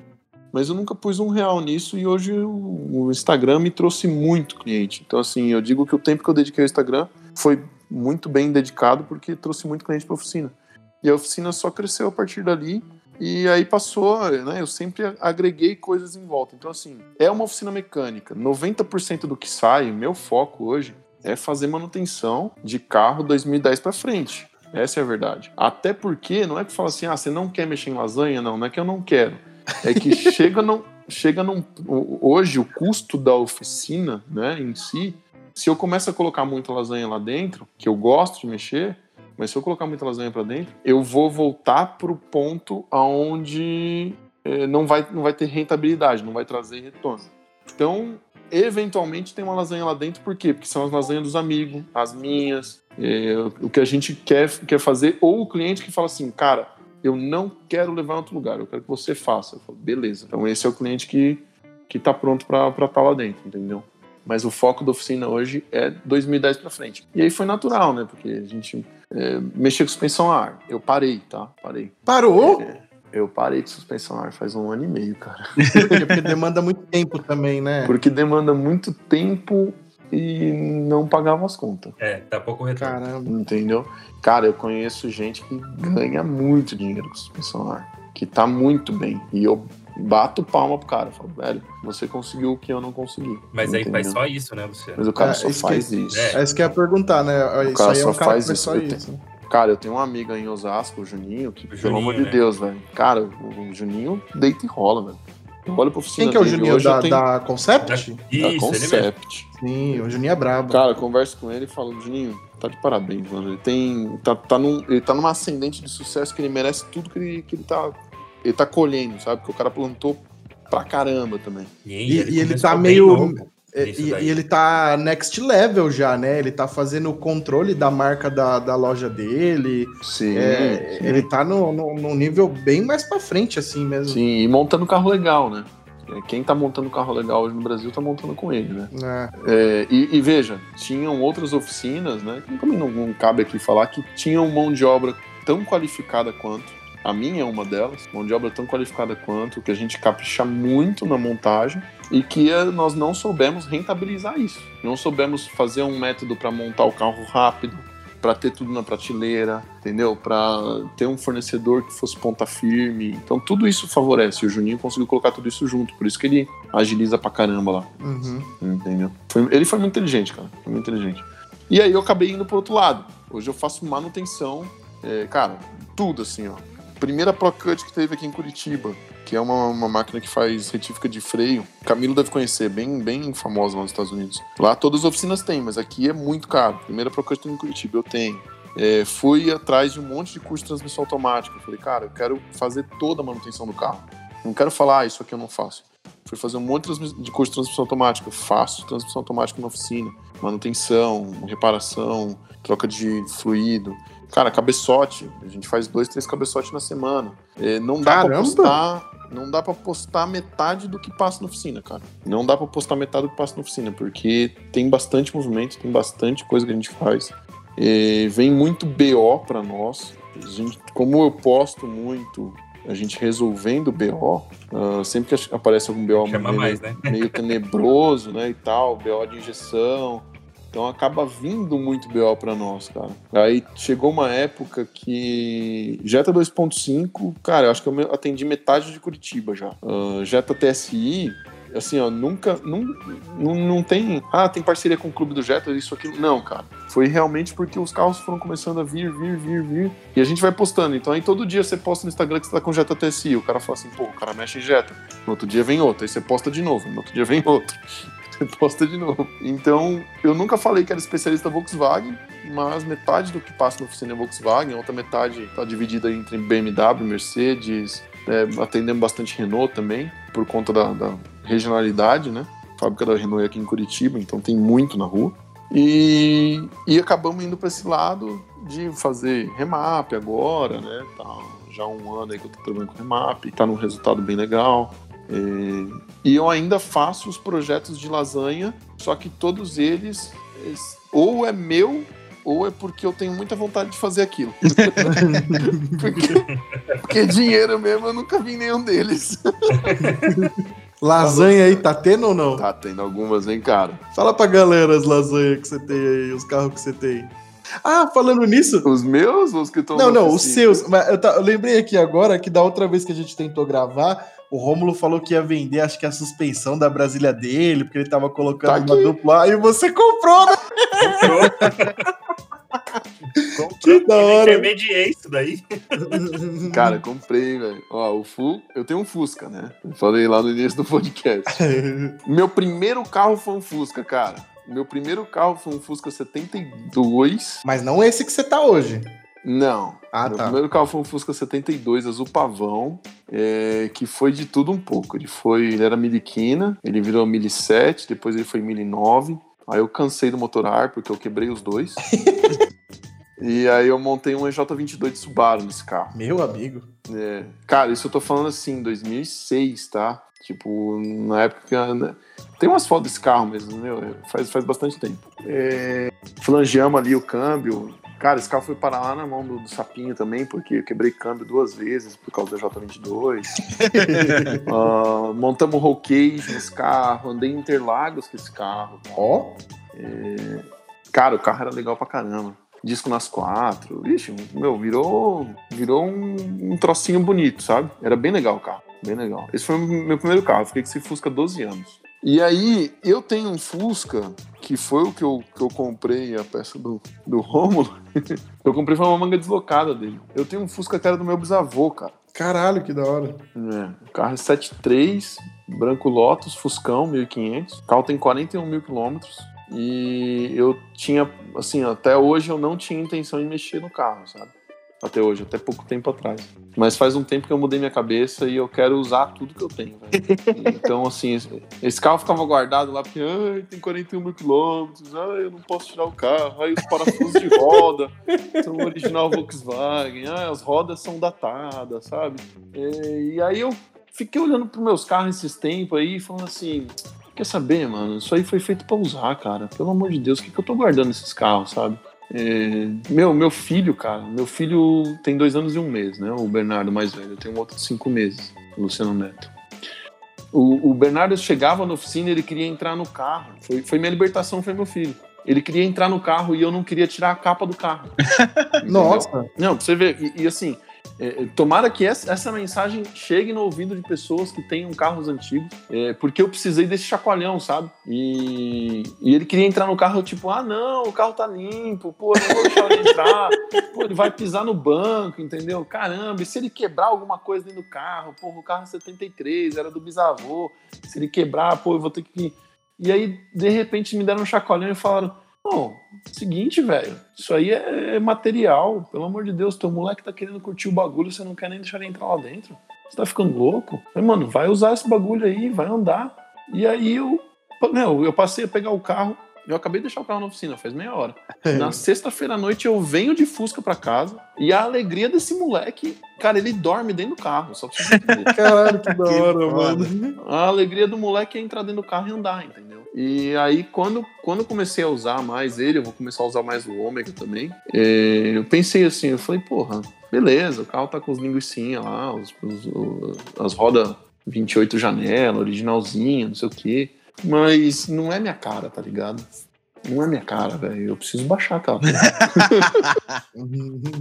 Eu não aguento, cara. Ah, o carro tem placa preta. Não, não tem problema. Se precisar, a gente volta pra placa Não, normal. já tem a play, já tem ela, já foi. Se precisar, a gente volta ela normal. E aí eu arrumei umas rodinhas de 914, tava procurando uma suspensão, achei. Então agora o plano é baixar o bichinho. Da hora. Fora o Fusca, que mais que você tem aí? Tem um ômega, os amantes de, de GM aí que falam que. Ah, o Luciano só gosta de Volkswagen. Não, tem um ômega aqui dentro. Era o Ômega que era do seu pai, alguma coisa assim ou não? É Isso mesmo. Ah, É. uma história Tem história também pra, pra contar, pode contar, Luciano. É, é meu carro favorito, cara. Dos carros que eu tenho, é meu carro favorito. É o carro que eu mais gosto. Esse ômega tem 240 mil quilômetros já, tá? É Caralho. um, um CD 3 litros, mecânico, painel digital, teto solar. Porra. Ó, Meu, É bem legal, cara. O carro é bem legal mesmo. 94 cinza Bartok. Esse carro, meu pai, meu pai tirou esse carro da concessionária, mas ele não era o dono do carro, era um cliente dele. E meu pai andava de variante 2 na época, esse 93. Então imagina, ele andava de variante 2 e sentou no, no- no melhor carro nacional vendido na época, né? Só não vamos falar melhor carro do Brasil porque a- o Collor já tinha aberto, né? Em importação. Mas, cara, ele sentou nesse carro, andava de variante 2, de Fusca, Fiat 147, e sentou num homem que falou assim: puta que eu pariu. O dia que eu puder realizar, né? Poder ter um carro desse. Ele, ele disse que ele, que ele pensou isso na época. Falou: pô, o dia que eu puder ter um carro desse, eu vou, vou saber que eu me, me dei bem na vida, né? Um, digamos assim, um símbolo de, de realização pessoal dele, né? E quatro anos depois, em 97, é, ele teve a oportunidade de comprar o mesmo carro que ele tirou. Foi a primeira pessoa a dirigir na concessionária. O carro tem o lacre da placa de 93 até ah, hoje. porra. Caralho, velho. Que foda. É. E foi por acaso, não foi uma parada que ele procurou ou foi por acaso? Não, é porque, não, não, na verdade o, o, o dono do carro, que era um, Não lembro, nunca lembro o nome do velho, Aguilar. Ele era ali da Fismol do Car, ele era um gerente da Fismol do Car ali na, no Ruge Ramos, em São Bernardo. É, eu, eu, lembro da, das filhas, o nome das filhas dele eu lembro por causa da placa do carro. A placa do carro é BPK, que é Bianca, Paula e Kátia, 0007. Olha só. É, o seu Aguilar ele comprou esse carro em 93 e ele era meu pai era o gerente PJ dele. Meu pai era gerente da conta corrente do, do, do seu Aguilar. E aí o seu Aguilar resolveu comprar uma BMW em 97 e meu pai na hora perguntou para ele seu Aguilar e o, e o Ômega? Falou o Ômega eu vou vender. Ele falou tá eu vou, vou comprar. Ele falou faça o que quiser filho carro é seu do jeito que você quiser e, e aí meu pai foi lá, deu um jeito, sei lá, comprou uma carta de crédito na época, com os rolos de banco, ele era gerente de banco, né? Então conseguiu fazer os rolinhos dele e comprou o carro. Mas já tava numa condição melhor de vida, graças a Deus, em 97. É que meu, meu, pai foi. Meus pais foram pais muito jovens. Minha mãe tinha 15 anos, meu pai tinha 19. Nossa. Então, imagina, é, até construir a vida, estabilizar tudo mais, né, levou um tempo. Então ele comprou esse carro e, cara, meu pai usou esse carro uns 15 anos, cara. Eu queria o carro, eu, eu queria muito o carro quando eu fiz 18 anos, ele não me deu fiquei enchendo o saco dele. Aliás, meu pai não me deu carro quando eu fiz 18 anos. é, eu, eu, tem, meu, meu pai tem muito dessas coisas de valores, sabe? Ensinamentos e tudo mais. Eu queria o carro, ele falou assim: não, esse carro não é seu, esse carro é meu. Vamos, vamos dar um jeito, vamos lá. Ele me ajudou a comprar outro carro. Eu tive o Fusca, e comprei outro carro para trabalhar. Me ajudou pra caralho. Não que ele, ah, ah, se ferre aí, não. Ele me ajudou muito, mas ele não queria me dar o ômega, entendeu? por causa do ciúme dele com o carro. E, e aí, quando eu abri o vento, ele me deu o Ômega e o Fusca. Os dois carros Caramba. eram deles. Eram dele. O Fusca e o Ômega era do meu pai. Ele me deu os dois carros, eu herdei os dois carros. Quando eu abri o vento, ele me deu os carros. Eu trouxe os carros pra cá. E que mais tem na garagem, cara? Tem um Corrado. Caralho, você tem um Corrado, velho? Eu tenho um Corrado. É nada. Um dos 23 Corrado do Brasil. É o que? É 4 cilindros, G60? O que, que é? Não, se fosse 4 cilindros não tava na minha garagem. VR6. o cara achou um Corrado VR6. Não, é porque eu acho que talvez seja mais fácil encontrar o VR6 do que o G60, velho. Aqui no Brasil é. No Brasil é, é. muito mais fácil. O G60 é, é mais tenho, difícil. Eu tenho uma lista de 23. Eu tenho uma lista de 23 Corrados. Tem 8 G60. É, um amigo meu tem um preto. Do VR6. Quem que é? É o Nino, aí no Brasil. Talvez não tá, esteja na. É, então, talvez não esteja na sua lista. Não, talvez esteja. É, eu não sei. Enfim, depois a gente é, olha. depois a gente vê. Eu tenho, tenho as, eu tenho é porque a gente tem, as placas do A gente tem amigos em comum. Ah, que boa, ele já pode boa. ter passado ali e por isso você tenha a, a, Talvez você tenha a capivara do carro. Sim, sim. CSI Turbocast. É, então, é, isso que eu ia falar. Eu tenho medo de ter um carro muito exclusivo que todo mundo vai saber que eu que tenho, mano. Sai fora. Cara, eu tive um. Eu tive três Polo GTI no passado, cara. E, e até hoje todo mundo vem pra cima de mim falando assim, cara, e o Polo GTI? Cara, é, você acha que tal carro é bom? A gente sabia exatamente onde estava cada carro, sabe? Né? Sabia exatamente onde estava cada um dos 30 carros. É, é bem isso mesmo. O carro se torna tão exclusivo. Eu imagino uma, uma roda de conversa de milionários aí, né? Tipo, ah, e aquela EB110, onde é que tá? Ah, tá com tal nego. Ah, mas aquela lá já pegou uma guia, né? É. é, pegou uma guia, pô, então não presta mais. Tem uma azul que já foi pintada pelo meu padrinho, inclusive, lá em, sei lá, 90 e alguma coisa, 2000. Ah, eu, eu, eu, um dos carros do, do Maluf, né? Porque o Maluf teve todos os carros exclusivos do Brasil, acho que é dele. Todo mundo fala que os carros eram do Maluf. É, esse não. Eu não sei se essa história esse aí na época não era dele, não. Esse aí na época não era dele, mas é. o cara pintou o carro por conta de um risco de uns 2, 3 centímetros numa porta. Ele pintou o carro inteiro. Bom, mas ele pintou de azul. Não, mesma não cor. Azul, não, não, não, era azul. Era o azul do. Cor? Era o azul Bugatti. Azul Bugatti, é, azul Bugatti. Ele só. Maravilhosa a é, cor. Não, do EB110 pra mim é a cor mais louca que tem. Esse carro para mim é Não, icônico. Eu sou velho, entre aspas, né? 34 anos já. É. E é aquele carro, aquela, uma das primeiras miniaturas de quem é dessa época aí é uma porra dessa, né, velho? Que é puta que pariu. Cara, XJ pra mim, cara. Jaguar XJ ou a Diablo. Então, São dois carros que pra mim mexem. A Diablo eu comecei a gostar depois de um pouquinho mais velho. É, o Jaguar nunca foi um carro que me pegou muito. Porque. O Jaguar tem um, tem um lance, cara, que não é nem por causa do Jaguar. É porque eu ganhei uma miniatura de um primo da minha mãe. E eu brinquei com aquela miniatura. E essa miniatura, quem brinca hoje é meu filho com ela. Que foda. Só pra vocês entenderem. Depois eu vou mandar. né? É. Jaguar XJ. Bom, o Corrado, cara. O Corrado ficou 18 anos na rua. O Corrado é um projeto é, stand-by ainda. Eu tô resolvendo a documentação dele, o carro tá no nome do primeiro dono. O primeiro Nossa. dono nunca transferiu, deu um rolo do caramba, disputa judicial, aquelas coisas todas, e eu resolvi encarar. Por quê?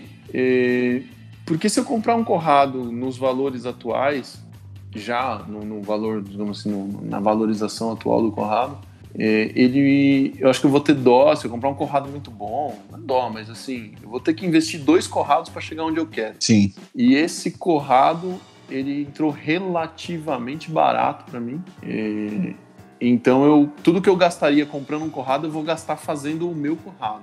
É, Então, é- então é um surrado. É, óbvio. o carro, o carro ainda não tinha apelido. Não, então, eu ia, Agora tem.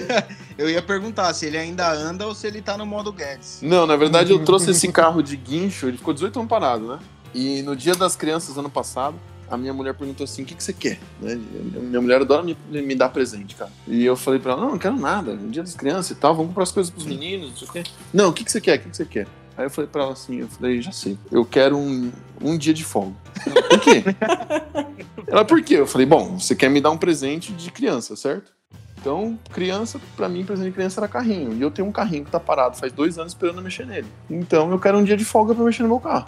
E ela falou: tá bom, Justo. combinado. Então, sossegado. Aí eu peguei o dia 12 de outubro, cheguei na oficina às 7 e meia da manhã, botei o corrado no elevador, empurrei o carro sozinho. Botei o carro no elevador e comecei. E aí, cara, fui, troquei o óleo, botei um flush pra dentro, bateria, olhei o tanque, baixei o tanque, limpei, botei gasolina, não sei o quê, tal, tal, tal, tal, tal, tal. E fiz o carro funcionar. O carro pegou de primeiro, filho da puta, o carro tem lenta, cara Caralho. tá per... o carro tá perf... assim, questão de me- mecânica para um carro que ficou 18 anos jogado num terreno baldio, podemos dizer que tá em excelentes condições mecânicas, sabe? Tem barulho de rolamento, tal, coisa que a gente já já espera, né? Já esperaria. Só que aí eu falei, bom, então isso, voltei o carro pra funcionar, falei, vou andar com essa porcaria, né? É, Estourou o, o atuador da embreagem e aí eu não mexi no carro mais, desde dia 12 de outubro. Falta lá. Só arrumar o Mas ligou, velho. Só de O estar funcionando e ter lenta. Pois é, pois é. Aí eu vou, eu vou, eu vou consertar aqui o atuador de miragem, nem que seja pra dar umas voltinhas na quadra aqui, Não, enquanto não resolve o documento. Dia 12 de outubro tá aí já, pô, também em março. Pois é, daqui a pouquinho. daqui a pouquinho eu peço meu presente de aniversário pra minha mulher. Já pede o atuador de embreagem que dá tempo de chegar, velho. É, é, com certeza. Cara, mas é, é preguiça isso aí, porque eu tenho um sistema de peça na, na, na da oficina e é só olhar lá qual que é, provavelmente deve ser compatível com o MK3, ir atrás, ou desmontar. É só questão da correria mesmo que eu não peguei o carro pra fazer de novo, só que eu tenho. Eu, eu tinha pra mim, na minha cabeça, assim, eu não vou mexer no carro enquanto o carro não tiver no meu nome, Certo. entendeu? Porque senão eu tô valorizando o produto de alguém que não é meu, né? É, isso é, É- Essa é uma é verdade. bem sensato, né? Que amanhã ou depois já É. entrou na justiça uma vez por conta do carro, pra entrar a segunda não custa, né? Então. Não, é rapidinho, rapidinho, rapidinho. Chegar um oficial de justiça bater na porta aqui e falar: ah, vim buscar essa carcaça aí. Quer dizer, vim buscar um carro. Eu, que carro? Aquela carcaça ali? O cara já guarda, Ah, é. guarda o carro com o motor fora, né? O cara assim, ah, é o corrado. Eu não, corrado não tem, tem um surrado aqui. Deu surrado só. Tem mais É, lasanha ou cara. acabou as lasanhas? Tem lasanha ainda, bicho. Puta vida. Não, e a categoria lasanha, e, e assim, literalmente. É, é, tem Não, não é uma tem um- lasanha qualquer, né? É aquela lasanha. Não, é uma daquelas de, é uma daquelas de forma grande que a sua avó fazia Exatamente. no domingo pra servir para servir 10 pessoas. Começava a entendeu? fazer no sábado a cozinhava. massa, deixava a massa secar. Isso, isso, pá. domingo de manhã descer pra Praia Grande. Exatamente. Cara, eu tenho uma Volkswagen Caravelle, velho. Nossa, Isso é velho. legal, velho. Quando tá funcionando, É né? legal. A minha tá, a minha tá, não. E essa, essa parte foi mais inteligente. Eu tive umas 10 Caravelle na minha mão pra, pra pegar, pra fazer. E eu falava assim, não quero mais. Eu já deu, já deu. Tenho um corrado lá, eu quero comprar um carro que amo. Não, e E- só uma pergunta rápida. Essa, essa Caravelle não era do Arvid, não, né? Porque quando ele gravou com a gente, ele falou que queria colocar dele pra vender. Não, o Arvid teve duas, né? Ele teve duas, uma delas ele me ofereceu uma época também. Aí, ó. É, mas começou na. Exatamente na época, assim, eu entrei na Volkswagen como estagiário e eu andava de caravelle lá dentro, cara. Que a, a fábrica tinha algumas. Inclusive uma dessas foi pro Arvid, tá? Uma das, das caravelles da fábrica tá, o Arvid comprou. Caralho. Porque o Arvid tem duas, não sei se vocês sabem. Não tem uma só. Ah, na época que ele gravou com a gente, se eu não me engano, ele tinha uma só. Não, são duas. Olha, ele tava escondendo. É o A segredo. sabe da, da vinho, né? Hã? Roxa, vinho. É roxa vinho, né? É, a dele é vinho. Dele é vinho. É. A Aqui, minha- aqui, aqui ele posta, né? É. ele comprou outra pra fazer a vinho. Só pra vocês- Ele comprou outra da fábrica, a fábrica. Eu acho que ele comentou alguma coisa no podcast. É, é. Ele comprou outra. Aqui ele comprou da fábrica sem documento, chassi cortado, era melhor que a vinho dele que andava. Caramba. É só pra transplante, né? Porque o carro era da fábrica, então o carro era muito novo. E foi pra transplante. Ele comprou pra poder usar, usar as peças. Só que a minha, cara, aí naquela época eu fiquei. A gente já tinha vontade e tal. Eu andei na dele, papapá. Eu andava na fábrica, nas caraveles. E a minha família tem uma vontade muito grande de fazer viagem. Uma viagem grande em família pela América do Sul. A gente tem um plano de sair pro Ushuaia, Uruguai e tal. E na cabeça da minha mãe e da minha irmã, né, que eu amo muito elas, mas não entendem bosta nenhuma de carro. elas queriam, elas falavam assim: "Vamos comprar uma Kombi". E eu falava: "Nem fudendo". Oh, não, você tá louco, fazer de Kombi, eu quero, eu quero chegar lá. Eu, ah, não, mas você acha que o carro não chega? Eu falei: "Não, o carro chega, eu que não vou chegar inteiro lá". É, não tem coluna que aguente, né? Cara, eu admiro essas pessoas que viajam por aí de Kombi, de Fusca, porque, cara, não, não- eu andei muito de Kombi na Volkswagen. Tinha- a gente tinha uma Kombi laboratório que a gente levava para os campos de teste, campo de prova. Ela ia toda equipada e tal. E eu, geralmente era eu que dirigia a Kombi, que é sempre o, o novato, né, que fica com essas, essas tarefas. Só pra você entender, só pra você entender, uma das vezes assim, a gente foi pra um campo de provas no interior de São Paulo com uma RS5 azul V8 na época, um Siroco branco, um Siroco verde e. Ah, tinha mais algum, a- algum meio de transporte lá, e eu fui de Kombi. Os caras andando de RS5, V8, o outro andando de Siroco, que, meu, 2.0 turbo. Eu era maluco no carro, eu sabia tudo do carro, os caras não sabiam nem que carro que era. Ah, tá. Um, cupê estranho lá, que é tipo um GTI. Eu querendo andar nos carros da engenharia e, não, é, alguém tem que levar a Kombi. Luciano, você. então eu andei bastante de Kombi, cara, quando eu trabalhava na Volkswagen. E aí meus- minha, minha mãe e minha irmã, ai, vamos comprar uma Kombi. Minha mulher entrou na delas. Ai, a Kombi é tão legal. A gente bota cortininha, não sei o quê, e a gente viaja de Kombi. E aí, cara, teve uma época que eu ainda achei uma Kombi, cara. Eu achei uma 72 luxo, verde e branca, tinha caído uma jaca no teto dela, mas o carro era lindo, cara. O carro era lindo. E a gente quase comprou aquilo. Quando eu penso nisso, lembro disso, eu falo, caramba, a gente ia comprar mais um carro velho. Não ia fazer a viagem, com certeza. Com certeza não ia fazer a viagem. Mas tudo bem. Aí eu fiquei de olho Eu nessa ia montar uma mecânica de Subaru. é, contanto que colocasse um ar-condicionado na direção elétrica dela, tudo bem, né? Mas, cara, sério, eu, eu, eu, eu tava com uma luxo essa semana na oficina. Eu tava com uma luxo 73 azul, coisa mais linda do mundo. Eu manobrei ela na oficina algumas vezes. Eu não. Uma Kombi, se não for teto alto, eu não caibo, sabe? Eu não calbo dentro do carro.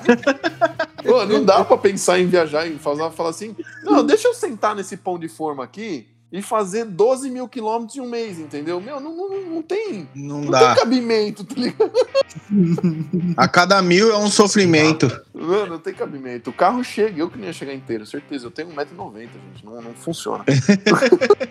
Aí beleza. Não, Aí- e a, cara, a Caravelle provavelmente já tem ar-condicionado até lá atrás, né? Pra quem tá viajando. Sim, mais sim. Não, confortável. a, não a tem Caravelle é como- legal pra caramba, cara. A Caravelle quando. Tem nem como. Aí eu fiquei de Comparar. olho em um monte de Caravelle, cara. Um monte de Caravelle. Tudo que apareceu eu ia olhar. Eu olhei Caravelle de 3 mil, de 10 mil, de 15, de 30. E aí apareceu a minha, a mais cara que apareceu, e eu comprei.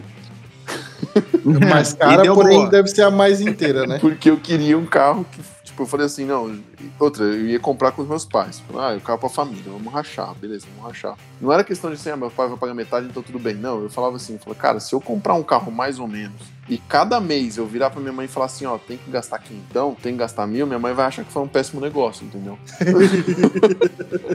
Melhor já gastar numa paulada só, que é uma bronca só, né? Exatamente. Então eu falei assim, bom, vou comprar uma lasanha, mas vamos comprar uma com cobertura, uma recheada, uma, pr- uma, uma pronta pra assar. eu preciso comprar aquelas da sadia, tá ligado? Uma lasanha de colocar no micro-ondas e andar. beleza. E aí eu achei uma Caravelle no Rio Grande do Sul, único dono, é, de uma empresa de pomar de maçãs, cara. Caramba. O velho, o dono, o dono da empresa, ele tinha essa Caravelle pra buscar os netos dele, pra trazer pra, fa pra fazenda do pomar de maçã, pra eles poderem passar final de semana e tal, pra buscar família, sabe? Então o carro não era usado usado. E o carro tem, tinha 28 mil quilômetros quando eu peguei. Caramba. Porra. Já rodei 13 mil quilômetros com o carro, cara. Tá 41. Faz oito meses que eu tô com ela. É, é aspirado ou turbo? É aspirado, né? É aspirado. Ah, aí, aí que é bom, né? Não, essa é boa, é boa. Ela tem cinco marchas, eu só uso quatro. Entendeu? Quê? 90, 80 cavalos aí? Tem 75 cavalos. Minha nossa senhora. Que não deve estar todos ali, não, né? Cara, eu, eu acho que, assim, eu acho que quando coloca uns três passageiros, deve ter uns 30, cara. Não, Ai, ela vai, na, ela vai na velocidade da Kombi, mas com o conforto que a Kombi não oferece. Não, exatamente. Exatamente. exatamente. Eu já Qual que era o problema da Kombi? esse Não era. O problema da Kombi não era a velocidade. Mano, vocês viram que eu conforto. não comentei sobre assim, eu não vou chegar lá rápido. Eu falei que eu não ia Exatamente. chegar por conforto. Exatamente. É nossa devagar e sempre com a coluna em dia. Cara, pra você ver como a nossa cabeça de, de maluco por carro, né? E eu sou Volkswagen maníaco, todo mundo sabe, ela não é, ela não é inteligente mesmo, sabe? Porque, tipo, a grana da Caravelle, cara, dava pra comprar qualquer van com o dobro de potência, entendeu? Dava É, pra que comprar te qualquer falar. bagulho, tá ligado? Tipo, meu, tem umas Vito já aí por 70 conto. Por que, que eu comprei uma Caravelle, velho? Você podia comprar um carro mais forte e mais confortável. É. A Caravelle chega a compartilhar alguma peça com outro modelo, tipo freio, alguma coisa de MK3, pastilha, alguma Cara, coisa assim? não, não? tem algumas coisas que compartilha. Tipo, a manopla do câmbio é a mesma da MK3. Ô, maravilha. O botão Não, do farol também. assim, O botão do farol é o mesmo. O painel é de Passat B4. Não, na verdade ele parece da Passat B4. Desculpa, eu vou corrigir. não, então. Porque ela é diesel, então ela marca 5 mil RPM. Eu entrei nessa pergunta porque eu ia falar o seguinte: o valor da, da manutenção da Vito é carinho. Eu acredito que seja aí no Brasil, porque aqui eu conheço a Mercedes aqui. Não, eu faço algumas Então eu sei aqui, quanto Eu é. faço algumas e não é barato, não. É, então. E Mas não quebra também. a né? Caravelle provável é, a Caravelle provavelmente também não seja tão fácil de achar peça, o que faz com que o custo dela seja mais alto também, né? Cara, eu tô num, num dilema gigantesco. Se eu turbino ou não, ou se eu faço um swap. Porque o motor é muito novo, muito novo, mas é muito manco. E a cara. mecânica dela? Ela é um 2.4 diesel 10 válvulas, 5 cilindros. Mas se você fosse fazer um swap, você ia pôr motor do quê? eu ia jogar AP. um. é, não, o AP tem gente que fez já. TDI, né? AP teve gente que fez. Não, não. Por incrível que pareça, eu ia jogar um 2.5 gasolina ali com um câmbio automático, cara. Ia pegar um conjunto de um Caraca. Jetta MK5 e jogar ali. Porque, cara, hora. é, o que ela precisa de torque, cerca de 25. Hoje ela tem 22. É, 25 gramas de torque com câmbio automático, eu vou pra onde eu quiser. E ela não é necessariamente econômica, tá? Por incrível que pareça, porque como ela é aspirada e eu tenho pressa, eu ando com o pé no porão. Então ela não chega a fazer 11 no diesel na estrada. Não, e ela precisa, E- lógico, e eu de tenho- muito mais força pra sair da E inércia. eu tenho que ficar jogando assim, ó. As coisas que eu mais uso naquele carro é embreagem, alavanca de câmbio e o botão do ar-condicionado. São as que eu mais uso. Tem que então é desligar na tipo, subida, né? é quinta, pé embaixo, uau, desce a ladeira inteira, o carro bate 115, você fala, nossa, eu tô rápido, tô rápido, 115 por hora. Aí quando ela começa a subida, cara, eu já desligo o ar e a hora que ela passa do- começa a cair do 100, eu meto o quarto. Bato o quarto e pô, leva ela em quarta marcha. É um desespero, velho. É, É. realmente um É desespero. tipo eu de Uno. É mais, ou menos, é mais ou menos essa pegada, assim. É tipo andar de carro mil. Só que a vantagem é que você carrega 10 junto, né? É tipo, é você É, mais é. 10, tá ligado? Então é da hora. é. Só que ela é muito. Pra... É a mesma parte legal de ter uma Kombi. É. Porque ela não vai andar a milhão, mas você carrega uma galera, você vai dando risada. Não, pra caralho. Mas valeu a pena. Tá ligado? Ar ligado, entendeu? Tem cinto de segurança pra todo mundo, né? Que na Kombi geralmente não, né? É. Ô, agora saindo um pouco das lasanhas da garagem aí. É. Ah, quer dizer, tem Não, mais ainda? garagem, É, tem mais. então, tem mais ainda? Ah, cara, o resto eu não posso contar. Olha que que a mulher ouve o podcast. O resto a gente conversa offline. É, cara, você teve uma relação aí de, de pilotar uns Porsche aí, de corrida aí, ou eu tô tive, enganado? cara, tive. Eu Conta essa história aí pra nós, que isso aí é legal pra caralho. trabalhei na Porsche Cup, né? Eu, é, eu tenho um, um amigão meu que se formou de faculdade que trabalha lá até hoje. E a Porsche, na época, ela tinha algumas vagas, muito inteligente, né? Ela, ela precisava de engenheiro de pista, digamos assim. Precisava de alguém pra fazer análise de dados dos carros. Se ela for atrás de engenheiro CLT, formado e tudo mais, custa um pouco caro, né? Então ela pega a molecada que tá de pau duro, morrendo de vontade de mexer em Porsche, paga uma miséria pra gente trabalhar de escravo lá o final de semana inteiro, e a hora que o piloto chega do lado do carro, a gente vira um engenheiro na hora. Tipo, a gente tá na faculdade ainda, mas a gente vira engenheiro, entendeu?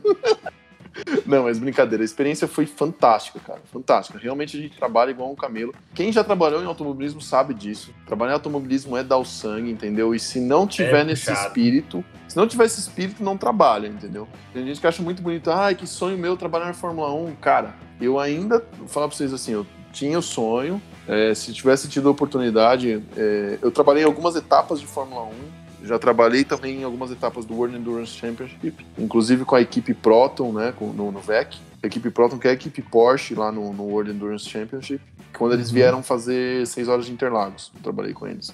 Uhum. Também foi uma porta que a Porsche Cup Brasil abriu para mim. E, eu trabalhava de engenheiro analista de dados. Então, assim, telemetria do carro, nós somos responsáveis por eh, fazer a análise daquilo para melhorar a performance do piloto e para proteger o carro também, né?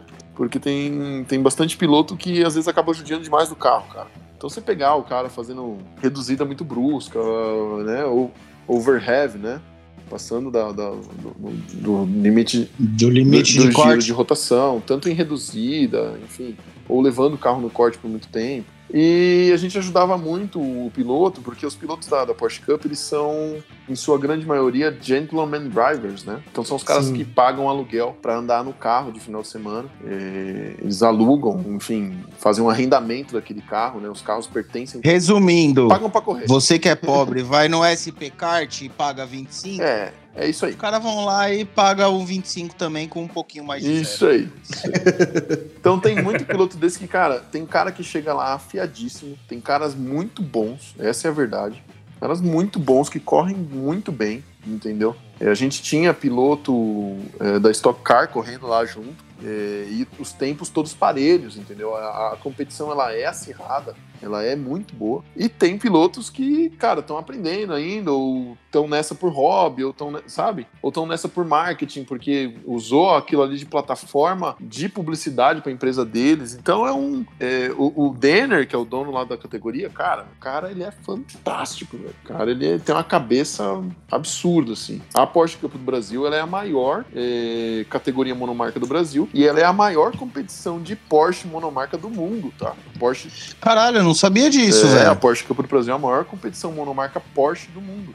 Porque aqui é onde estão. Ele, o Danny, o que, que ele conseguiu fazer, cara? Como é muito caro trazer os carros, é, mas tem demanda para isso, ao invés dele andar só com o carro do ano, ele deixava o carro, é, digamos assim, o, o de anos mais tarde, ele continuava e criava uma segunda categoria. Então teve uma época que ele tinha mais de 60 carros no grid, cara. Porque aí ele coloca três, quatro categorias pra andar Sim. junto, como se fosse um endurance. Exatamente. E aí tem a de acesso, tem a do Tem veterano. acesso, tem veterano, tem a do ano e tem a, a, a top. Então era Cup e era Challenge. A Challenge era de acesso. Na, na Cup tinha veterano e na Challenge tinha veterano, entendeu? É, e ele ainda tinha uns carros meio que sobrando pra, cara, tem um cara que quer andar só esse final de semana. Tá ali o carro para alugar. E, cara, mantinha os carros assim, todos 100%. Os carros eram perfeitos, você não tá entendendo. E o Porsche é um tanque, né? Então aquilo é maravilhoso de, de, de trabalhar também. É, mesmo quando rolava acidente, dava porradão, cara, a gente fazia reparo de funilaria na, na pista mesmo e alinhava o carro, fazia geometria de, de suspensão do carro e o carro, em questão de, de alinhamento de estrutura, tava perfeito, cara. O, o- a, a célula de sobrevivência do carro pra você entortar um Porsche é. Cara, o cara tem que dar uma porrada bem dada, entendeu?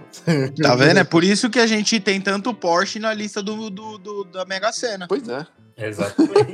Quem entende de carro vai optar, na maioria das vezes, nele. É, cara, tem, tem um dado desse aí que diz que ó, é a montadora que mais tem carros. Uh, percentualmente carros ainda rodando. Sabiam disso? Caramba! É, digamos assim, ah, eles produziram, sei lá, um, vamos falar um número absurdo aqui, eu não sei isso em valores mesmo, em números. Tipo, ah, produzimos 50 milhões de Porsche na nossa história e 40 milhões ainda estão rodando, entendeu? Porra! É, é a montadora que mais tem carros ainda rodando no mundo. É, exatamente pela longevidade, por, por simplicidade também, né? Porque o carro tem uma engenharia absurda, porém ele é um carro muito simples, né? Se for avaliado. É um carro muito simples. É, E, cara, foi fantástico, meu. Foi fantástico. Não, eu, eu sou apaixonado por Porsche. Obviamente não tenho dinheiro suficiente para tê-lo. E, cara, eu tive a oportunidade de, de dirigir Porsche depois que eu vim pra cá, pros Estados Unidos. E, mano, É. foi tipo aquele bagulho. Era um amor, foi tipo conhecer o seu herói e o seu herói realmente ser um herói, tá ligado? É, não te decepcionar, né? Foi- é, tipo, eu sentei no carro, eu imaginava uma parada que, tipo, a posição de pilotagem seria Exatamente aquela. confortável e maravilhosa. E eu sentei, era melhor do que eu imaginava. É. Eu falei, caralho, velho, isso aqui. É por isso que isso aqui é foda, tá ligado? E a mesma é receita você há falou, 70 se- anos, né, mano? Exatamente. Você pega um 911, mano, o bagulho tem o mesmo diâmetro de farol, há, mano, 70 anos, velho. Desde o primeiro. É. Os caras mudam o posicionamento, mas o diâmetro do farol, por exemplo, continua sendo o Continua mesmo. E, e fora o que, é, o que é característico, né? Motor traseiro, Porque- enfim, 2 mais 2. O carro continua Exato. o mesmo, cara. O carro continua o mesmo. É maravilhoso. Eu sou apaixonado por Porsche, velho. Eu, não- eu não posso falar muito de Porsche porque eu declaro nitidamente meu amor. Eu não consigo ser imparcial nesse É. Cara, eu caso. tô, com, eu, eu tô falando aí com vocês aqui, ó. Na mesa da- da- da- do meu escritório aqui, cara, tem um encarte. Eu lembro até hoje onde que eu peguei esse encarte. Foi num- na etapa de 2011 do, da Fórmula 1. Eu tava trabalhando na Porsche Cup. E a Porsche Cup abre a Fórmula 1. Eu tenho um encarte aqui que a Stuttgart preparou, lançamento do 997, cara. E eu guardo isso aqui porque foi nesse encarte que eu escolhi o Porsche que eu, que eu vou comprar na minha vida. entendeu? Ó. E, É mesmo? não, na moral, eu tenho isso como objetivo. Eu tenho como objetivo. Eu tenho mais sete anos pra, pra concluir. Mas eu vou comprar um 997, cara. Eu vou comprar um 997. Tá aqui, tá aqui. Tá aqui guardado. Tá na minha frente. Fica na minha mesa. Pra eu olhar todo dia e lembrar do teu objetivo. Ah, Luciano, mas é um objetivo frugal. É um objetivo é, de um bagulho material. É, mas assim, cara, eu comprei a casa pra minha família, dou conforto pra eles, é, faço um monte de coisa legal, faço minhas caridades também. E vai ter uma hora que eu vou ter que fazer o bagulho pra mim, entendeu? Isso aqui vai ser pra mim. Não, e cara, é, eu acho que tem muito ponto de vista nessa situação, porque querendo ou não, quando você tá mirando Porsche, você não tá mirando só o Porsche esquecendo da sua família. Se você chegou no, no Porsche e sua família hoje tem uma condição legal, quando você atingir o Porsche, a condição deles Vai estar melhor ainda. será melhor Vai tá ainda. Exatamente. Entendeu? Porque ele vai te levar, porque você não vai simplesmente. Não é aquele bagulho tipo, ah, vou comprar um Porsche e vou me preocupar com o mês que vem. Quando você tiver um Porsche, você tem um Porsche. É. E pronto, se você quiser usar ele todo dia, você vai usar. Se você quiser usar de final de semana, você vai usar. Vai ser muito legal parar ele do lado do ômega do Fusca. Exa- Entendeu? Não, e é. do lado do Fusca, né? Principalmente do lado do. Não, eu boto fé. E é, é um bagulho que, assim, eu tenho como meta de vida. Tipo, morrer. de- Se eu morrer depois que eu tiver um Porsche, eu tô feliz. Se eu morrer antes, eu vou falar, caralho, velho. Que mancada, Que né? Mancada, Porsche, porra, né, nem, tive o Porsche, né, mano? Tive Pô, é, Porsche. bicho, muito porra. da hora aí, patrão. Porra. Peraí, pô. Não, é, me deixa aqui, pô. que Enquanto eu tiver força, eu vou trabalhar pra ter o meu, mas É isso aí. é É isso aí. realmente. Eu não sou, eu não sou o cara de, de que sou amante de super esportivos. Eu acho, obviamente, que eu acho bonito pra caralho e tudo mais.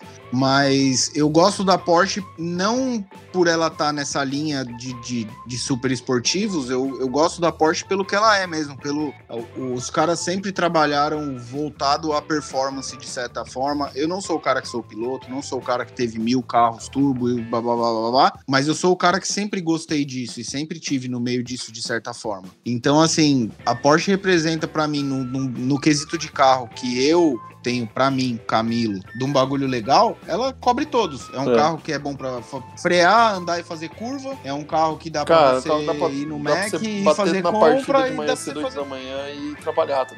É, entendeu? Então, assim, Vou trabalhar com meu Porsche. não é o conceito de ser um Porsche, tá ligado? Eu tenho vontade, o outro bagulho é ter um Gol Turbo A, mano. Foda-se. "Ah, você tem um carro que só anda em linha reta. Eu tenho. Cara, eu, eu vou ter E é um um turbo A. eu, me, eu, Porra, você gastou, você gastou 150 mil na mecânica, numa mecânica AP? Eu falo, Pois é. velho. mas você, Tem gente que gasta Mas Camilão, é só, é só sentar numa porcaria quadrada dessa e acelerar a primeira vez dando no booster que o cara fala assim, eu entendi o porquê que você queria essa bosta. ou a pessoa, a Ou a pessoa, pessoa vai é. falar que entendeu, ou ela nunca mais vai sentar no carro. cara, É, eu, levei, eu, É eu tava, duas, eu tava com ela, um carro ela vai de- ter a certeza. eu tava com um quadrado 90, e- 92. Tá, tá, vai voltar pra oficina daqui a pouco. É. eu tava com um carro aqui de 480 de roda, velho. Um 2.1, tudo grandão, 8 bico, pá. Tem até vídeo no Instagram. aí. 480 de roda. E minha mãe tava aqui em Curitiba, né? Meus pais moram em São Paulo, minha mãe tava em Curitiba. E eu vim até em casa com o carro. O carro era tão dócil que dava pra, tipo, você dar rolê com ele, tá ligado?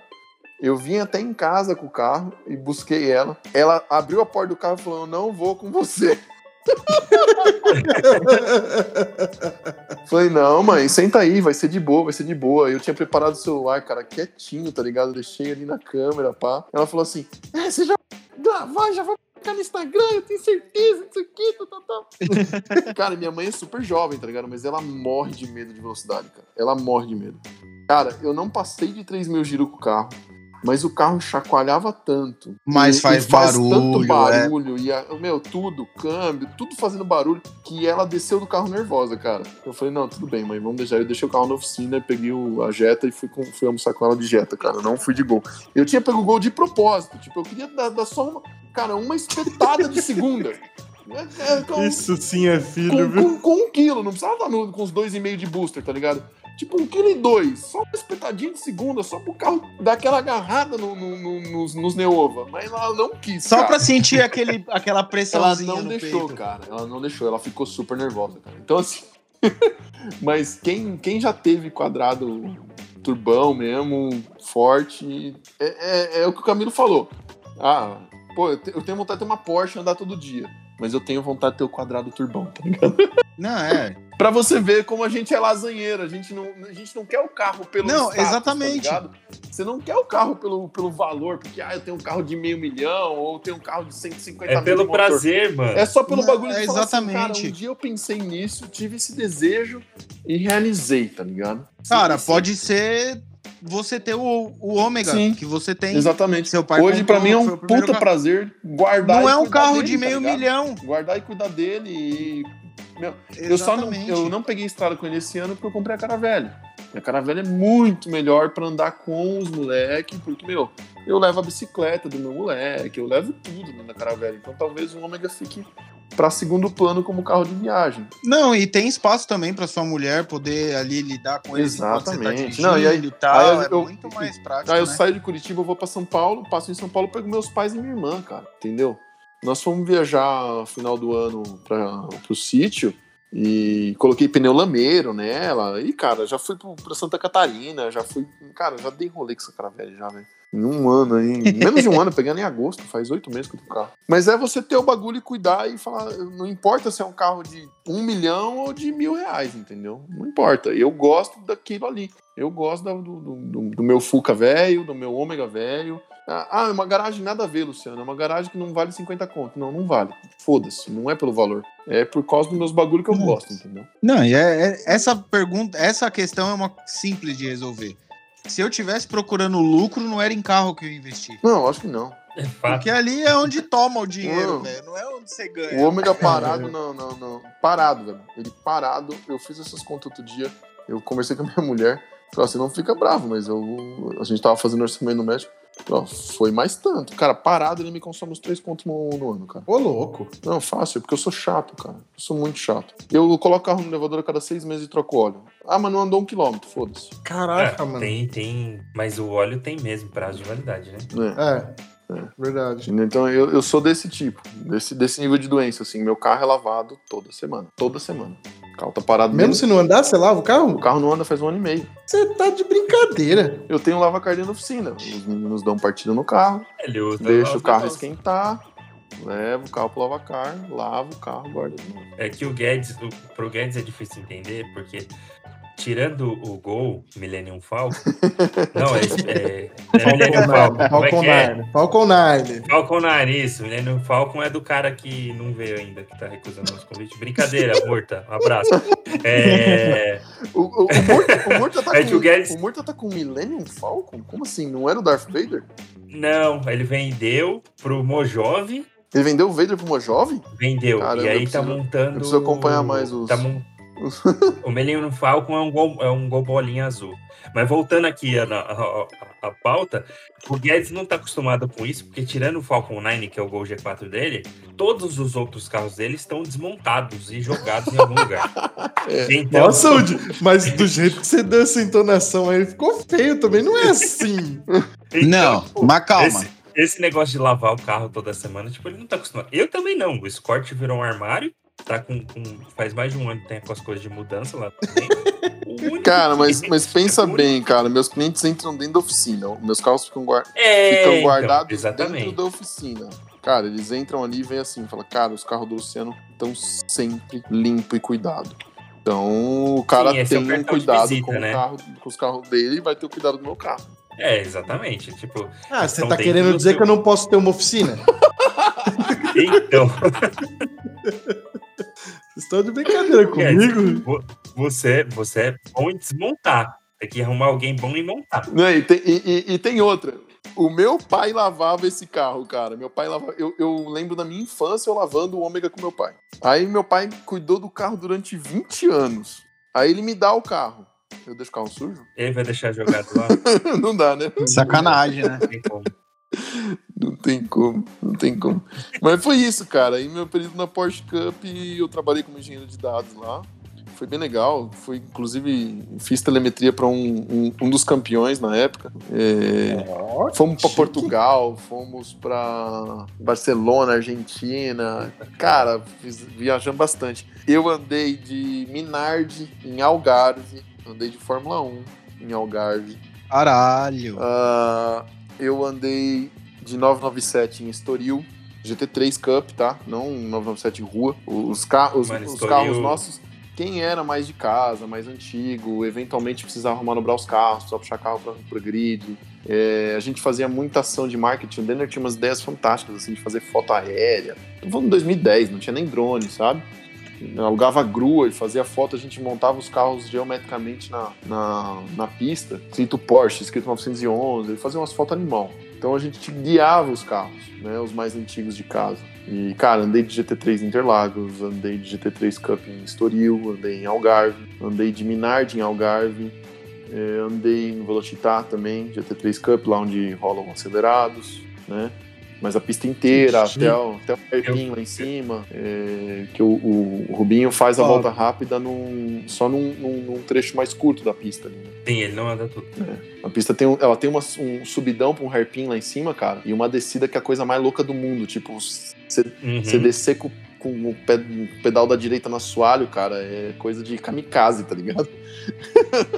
Não, eu, depois que você falou que você andou de 997 na GT3, eu não escutei mais nada. Você vê como quando o cara gosta de Porsche, ele andou de Fórmula 1. É legal, é legal, mas É. dentre todos, eu acho Ah, que eu queria cara. andar Cara, na mas ele- 997. sa- sabe uma coisa que eu tinha muita vontade de guiar e não deu, não deu, eu não tive a oportunidade, que eu tenho certeza que a equipe teria, teria me dado a oportunidade. É, a Porsche Cup ela tem ainda, porque os 997, os 991, os carros novos que vieram agora, eles vinham de importação temporária. Por isso que, a, que o Denner sempre fazia uma etapa internacional. Que os carros tinham, tem que ir para lá cada um ano Pra e renovar a importação. a cada- É, até para ter, né, para você rentavelmente É, você tem que repatriar o carro e depois então, assim, de porra, eu vou ter que né? mandar o carro pra Europa, pra algum lugar pra voltar. Por que, que eu não faço uma etapa lá? E, meu, os pilotos adoravam. Falar que andou em Portugal, em Estoril, Algarve, Barcelona, é, enfim, Termas de Rondo na, na Argentina. Era legal pra caramba. Então, assim, o cara, ele, falar pra vocês, o cara não é só. Ele não é só um colecionador de Porsche, ele não é só um mecânico, que o Daniel foi mecânico.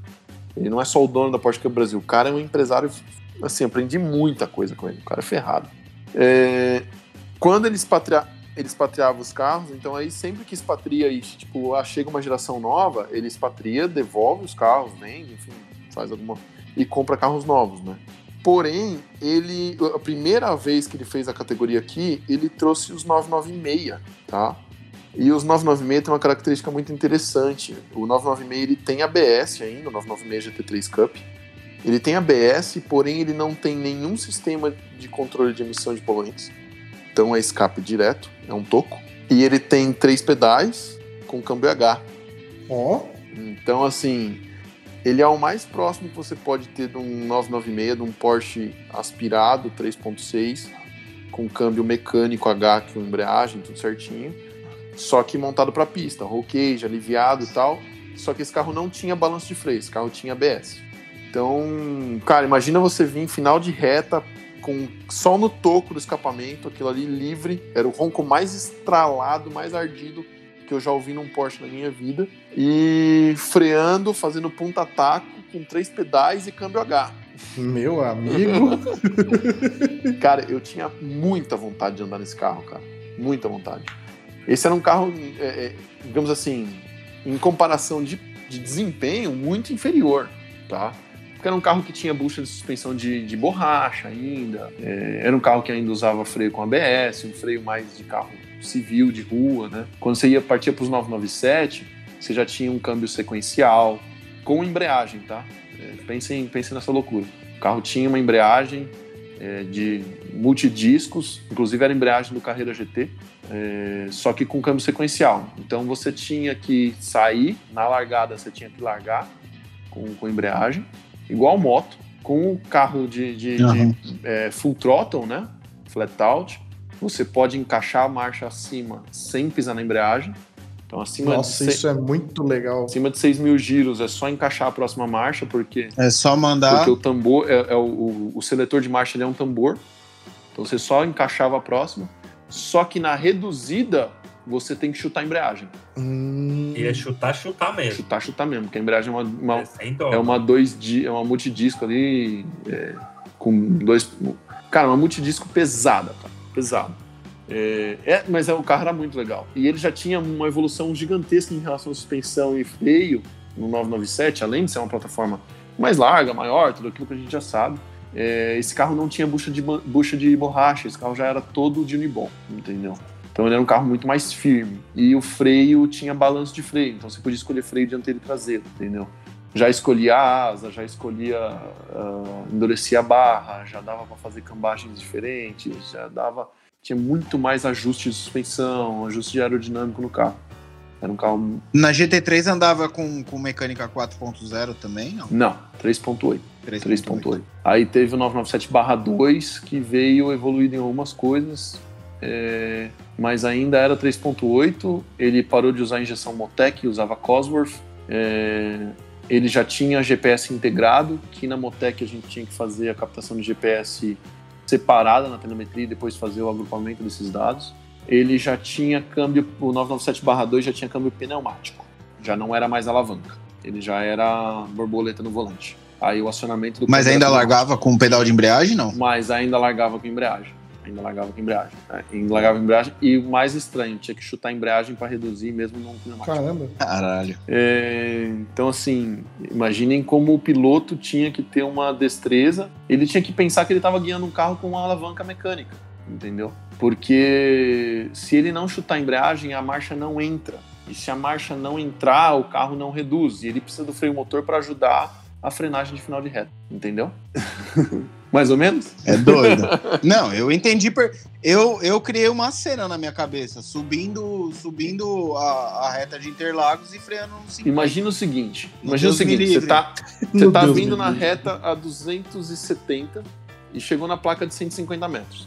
Você vai com o pé direito no freio e tem o carro não tem ABS, então assim, tem que tomar cuidado para não travar. Tem que tomar cuidado pra não travar, exato. Tem balanço de freio para você regular, que inclusive os bons pilotos eles regulavam balanço de freio miolo e reta. Traz- É, miolo e reta. Você vem na reta, você joga Pode o freio crer. mais pra frente. Você vai no miolo, você joga o freio um pouco mais pra trás. Ah, e aí, ah, com, com a, vamos falar com a alavanca, não com o pneumático, né? Com a alavanca, você tá freando o carro, você pisava na embreagem, batia a alavanca pra frente, ela reduzia uma, certo? Quando você batia a Aham. alavanca para frente, ela tinha inclusive uma continuação da alavanca que dava 15% de pedal para poder fazer um ponta-ataque automático, tá? Então, bate, Pode crer. você freando com o pé direito, você pisava na embreagem, batia na alavanca, sol- soltava Pisava a na embreagem. embreagem. Uma marcha. Uou! pisava na embreagem, batia a alavanca, soltava a embreagem. Uou! pisava na alavanca, soltava a embreagem. Uou! Beleza, fiz a curva, saio acelerando, não preciso mais da embreagem. Com o pneumático, o sistema pneumático que estava montado no- nos câmbios com, com é, o gerenciamento Cosworth, ele não entra a marcha se não tiver na velocidade correta. Então, assim, Hum.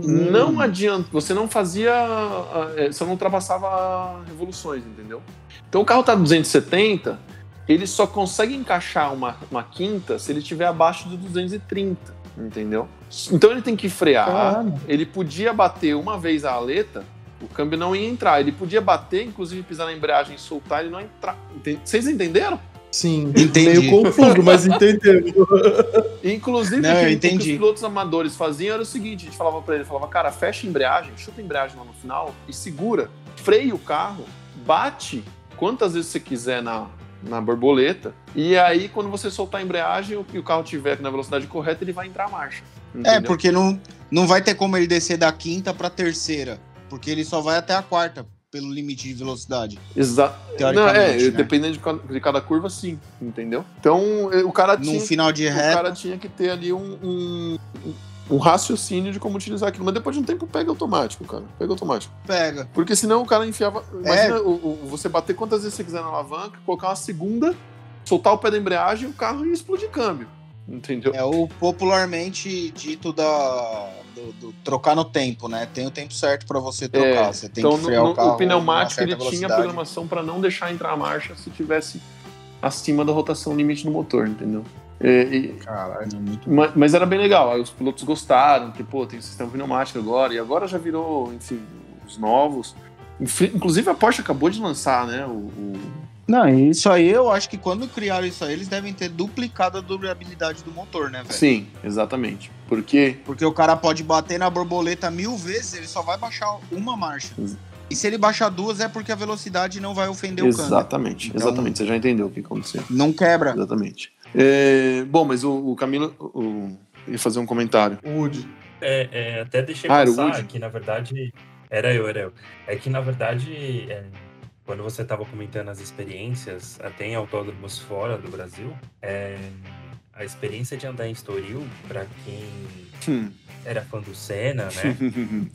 é, é algo a- assim. O, é, eu, eu lembro muito bem das sensações que eu tive quando eu entrei em Interlagos a primeira vez e quando eu entrei no Estoril. Sim. E é, é, tipo, pra quem é fã, é algo indescritível, tá ligado? É, e, e eu imagino pra você, que ainda andou com. não foi com qualquer coisa, né? Não, não.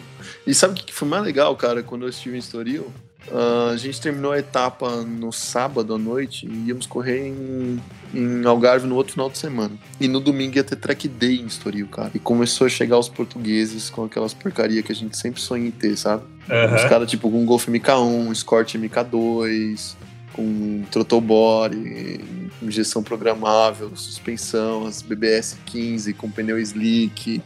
Ai, cara. Peugeotzinho. Peugeotzinho. Tem bastante. XS. Lá tem muito Peugeot, cara, e Honda. Tem, tem Peugeotzinho É. XS, ah, os, os 205 Turbo. Puta, cara, cada carro da hora, velho. Meu Deus. Sim. e muito turbodiesel fuçado também. Muito Foi- turbo diesel eu- fuçado também. Eu eu vou te dizer que eu até perdi um pouco do preconceito que eu tinha. É, andei em bons carros lá, é, modificados dos turbodiesel mesmo. E, cara, o torque é absurdo. É muito legal o Absurdo. carro de andar, cara. Tem, tem um amigo meu que me emprestou até por um bom tempo o carro lá. Ele tem um Polo 6N Uhum. com mecânica de Golf GTD, Tá. só que com turbina gigante, tudo que tem direito. O carro distraciona de quarta, velho. Eu imagino, cara, que o torque é absurdo. É um absurdo. Torque é absurdo, torque é absurdo. É E ainda é econômico. a mágica do diesel, né? Só na caravela que não funciona. Ô, posso, posso fazer a minha pergunta sagrada? Pode. Claro. Dinheiro de Mega Sena. Eu nem lembro o que, que você respondeu da outra vez, inclusive. Vai ser até bom. Mas, não é pra lembrar mesmo. É, então, mas ia ser legal se eu pelo menos lembrasse. Mas enfim, dinheiro de Mega Sena, Luciano. O que, que você ia ter na garagem hoje? Só vale um, tá? Só pra Só avisar. vale um, né? Carreira 2.7 RS 72. Ah, é. Você era do time das, das Porsche, é verdade.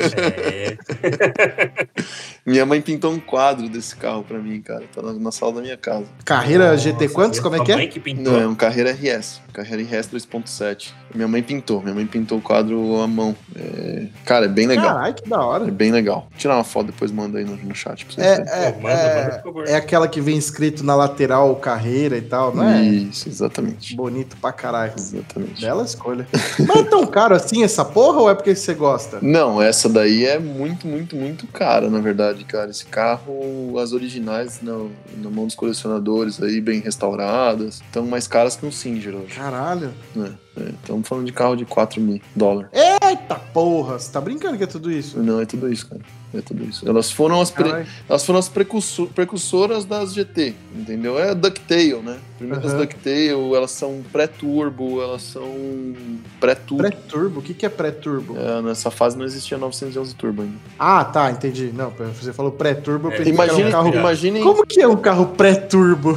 Será que ele tá quase turbo? pré, É a época. Era tudo. É, imagina assim, ó.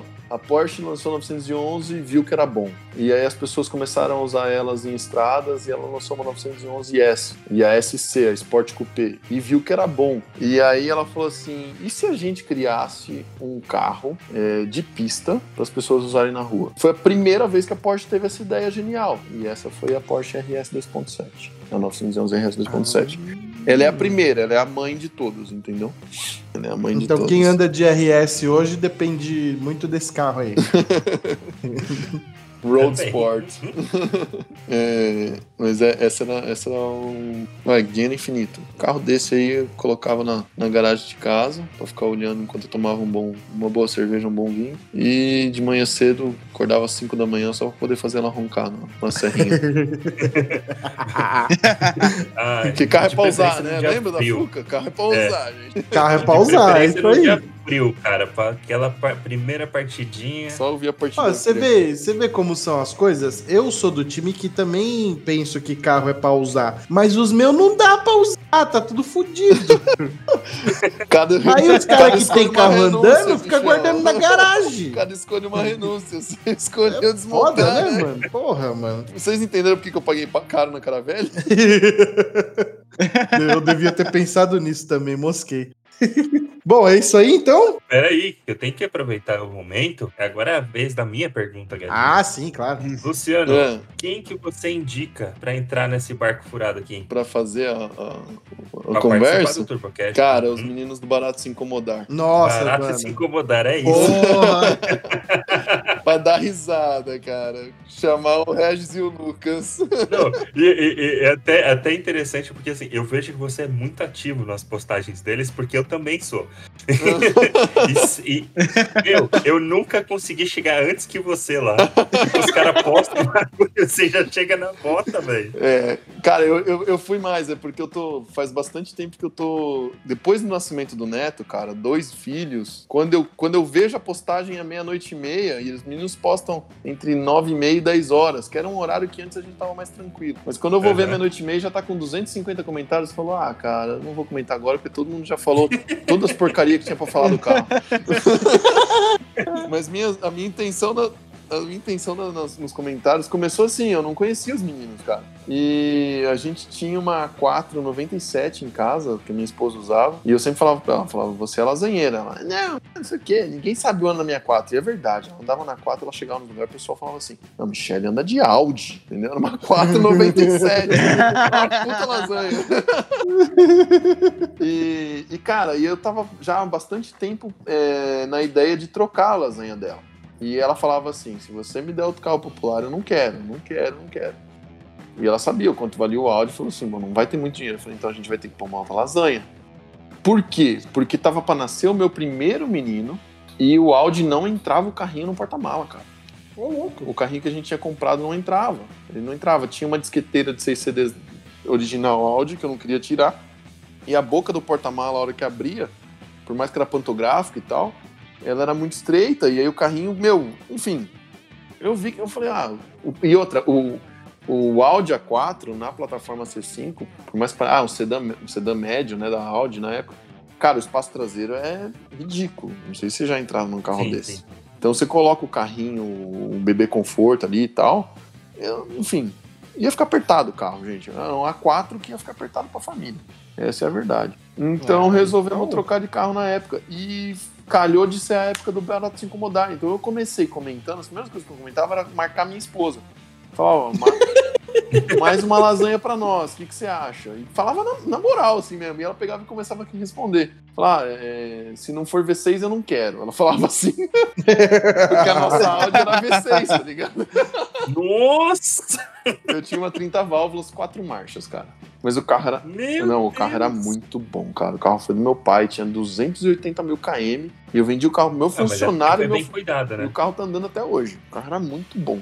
Tudo bem que depois que eu vendi pro meu funcionário, ele resolveu rebaixar. Aí ele quebrou caixa de direção, ele quebrou o câmbio, ele conseguiu quebrar o carro. Mas o carro era muito bom. É, e, e aí começou nesses comentários e tal. E aí, cara, eu percebi que tinha carro que eles pegavam e faziam. Os meninos são muito bons, né? Quase jornalistas automotivos, né? É, E verdade. aí eles, eles faziam uma postagem tão lúdica, cara, tão bonita, do tipo, cara, compre essa lasanha e se, dele, se delicie no seu sabor. Eu falo, meu, eu preciso trazer esse pessoal pra realidade, eu preciso, eu preciso contar a verdade pra essas pessoas, entendeu? Aí postava um Golf GTI MK4. Cara, é a lasanha que eu mais gosto. É a que eu mais gosto, é que eu já, eu já fui olhar quase todas no Brasil pra comprar pra mim e acabei não comprando nenhuma. Eu tive um GTI MK4 VR6 4x4, mas isso é outra história. É, Como é que é? Eu tive um MK4 VR6 4x4, mecânico, mas isso é outra história. Vamos, vamos passar pra. É, eles postavam um GT MK4 falavam: olha que legal, né? O colecionável, o carro é tesão, 1.8 20 válvulas turbo. Foi um, um carro, um dos carros que iniciou era turbo no Brasil, pô, plataforma de A3. E aí eu vim e falava: é pessoal, cuidado, uma retífica de cabeçote 20 válvulas custa 4 pau, a conversa já começa a ficar cara. Papapá. E tipo, começava a comentar, falava: ó, cuidado com isso aqui, cuidado com aquilo ali, o carro dá problema nisso. Acabamento de MK4, quando tá no emborrachado, já descascou o forro de teto cai, é, enfim, trazia as verdades do- da manutenção do carro. E o pessoal começou a gostar muito, cara. Foi muito legal. É, até que passaram a não gostar, né? Até que chegou os fanboys de algum carro- alguns carros que eu comentava e começaram na rage, cara. Foi o quê? Foi um DS3, é. Eu lembro bem. Ah, tinha que ser. Foi um DS3. Carro do cartel. Por, um- é, por um acaso, o carro do cartel, por um acaso, um carro que eu já olhei muito pra comprar. Já olhei muito pra comprar. Queria aquele último pacote design e tal. Se fosse, Ah, com Fosse- os, faróis de LED. é, se fosse amarelo, então, meu Deus do céu, como eu acho bonito aquele carro. De verdade, gente. Os franceses sabem fazer Não, o carro, carro bonito. é cara. bonito, cara. E, cara, vocês. O carro é bonito. e Eu é não sei se andar. vocês já andaram de DS3. É, ainda mais se for um estágiozinho 1 ou 2. O carro é um tesão, velho. É o mais próximo que eu consigo lembrar dos meus Polo GTI. De você ter um carro mecânico, é, de suspensão muito bem acertada, duas portas, é, leve, cilindrada baixa, porém é, turbinado. O carro é muito legal, cara. O carro é muito legal. Pena que A quebra. gente tem um amigo que tem um e ele é bem feliz com o carro dele, É. de verdade. Só que, o, o de- como ali a ideia era o que? Eles traziam barato se incomodar, eles traziam lasanhas no menor preço. O que os meninos fazem é, Exato. é- é- é colocar no LX, tipo, ah, vamos pesquisar um DS3 hoje? Vamos, DS3, ordenar por preço. Pega o primeiro que não tá batido e não tá sem documento, vamos publicar esse carro, porque é a oportunidade de alguém comprar um carro barato e de talvez Uhum. ser muito feliz. Só que o meu papel como se mecânico é mostrar a parte do talvez você vai ser muito triste. E, cara, o, o- o- o THP gasolina, ele é um motor, eu acho que tem mais coisa pra se atualizar ou pra se trocar antes dos 60 mil quilômetros que eu já vi na minha vida, entendeu? Caramba. É, é um- cara, olha que, olha que delícia. Né? Falar que isso não é de engenharia é, é, no mínimo tolice, né? Tira a correia dentada do carro que precisa fazer manutenção, coloca uma corrente de comando pra ter durabilidade, certo? Uhum. Não, no DS3 não. No THP gasolina você tem que trocar ela a cada 60 mil que ela bate. vamos, colo- vamos colocar um- um- uma tampa de válvula com a válvula PCV integrada na tampa, porque assim a gente pode Enfim, por algum motivo resolveram fazer isso. Inteligente, né? Até o caso dela quebrar, entendeu? Ela começa a fazer um apito, parece ter um canário dentro do motor. O carro começa a beber óleo pra cacete. E aí você tem que trocar a tampa, mas olha só, como mudaram a posição da válvula PCV e o sistema, é, aí quando vieram com o carro flex, colocaram uma tampa atualizada, que você pode trocar a membrana da válvula PCV. Que inclusive fizeram tão bem a atualização que eu nunca troquei uma membrana daquela. Então vamos falar a verdade, os engenheiros erraram no primeiro, Ó. mas acertaram de mão cheia no segundo. Só que você não troca só a tampa de válvula, você tem que trocar a tampa e o tubo da admissão da turbina, entendeu? E esse conjuntinho, a- hoje tá barato, tá? A PSA fez um trabalho muito legal nesse carro e, e ela conseguiu inundar o mercado de peça e você compra tudo na concessionária num valor até não tão abusivo, assim. Mas, cara, eu lembro muito bem, assim, em 2016, uma tampa e tubo dessa que dava problema direto em todos os carros a gasolina, custava 5 pau, entendeu? Hoje custa tá. Hoje custa. É, tampa e o tubo. O tubo da admissão. Hoje custa coisa Ah, de dois e meio, três mil reais, entendeu? Estamos falando de peça original, óbvio, né? Até porque não, não tem peça paralela para esses motores, tá? Começou a surgir alguma coisa chinesa agora, mas aí também a gente tá falando de coisa fora do meu escopo. Eu não aplico peça chinesa quando eu mexo nos carros. É. Esse tubo da admissão, inclusive, ele tem um, um mangote que encaixa na, na caixa fria da turbina, bem na admissão da turbina ali, em cima do rotor dela, cara. Um mangote de borracha, que por conta do, desse acúmulo de óleo, ele resseca, trinca e cai pra dentro da turbina, adivinha? É. A turbina vai pro Cabum. espaço. Cabum, velho. Cabum. Entendeu? A turbina vai pro espaço, não tem o que falar. E essa turbina em si que vaza, tá? Ela vaza água e óleo, porque os anéis de, de retenção da, do- das linhas de água e óleo dela não são bons. E esse tubo de óleo que faz o retorno de óleo pro, pro motor, né, da turbina pro motor, ele racha, que a craquela, quebra, vaza também e tem que arrancar a turbina para trocar ele. Então, mão de obra cara de novo, entendeu? E o cavalete do filtro de óleo desse carro vaza, e adivinha, ele é atrás da turbina, tem que arrancar a turbina de novo, mão de obra cara de novo.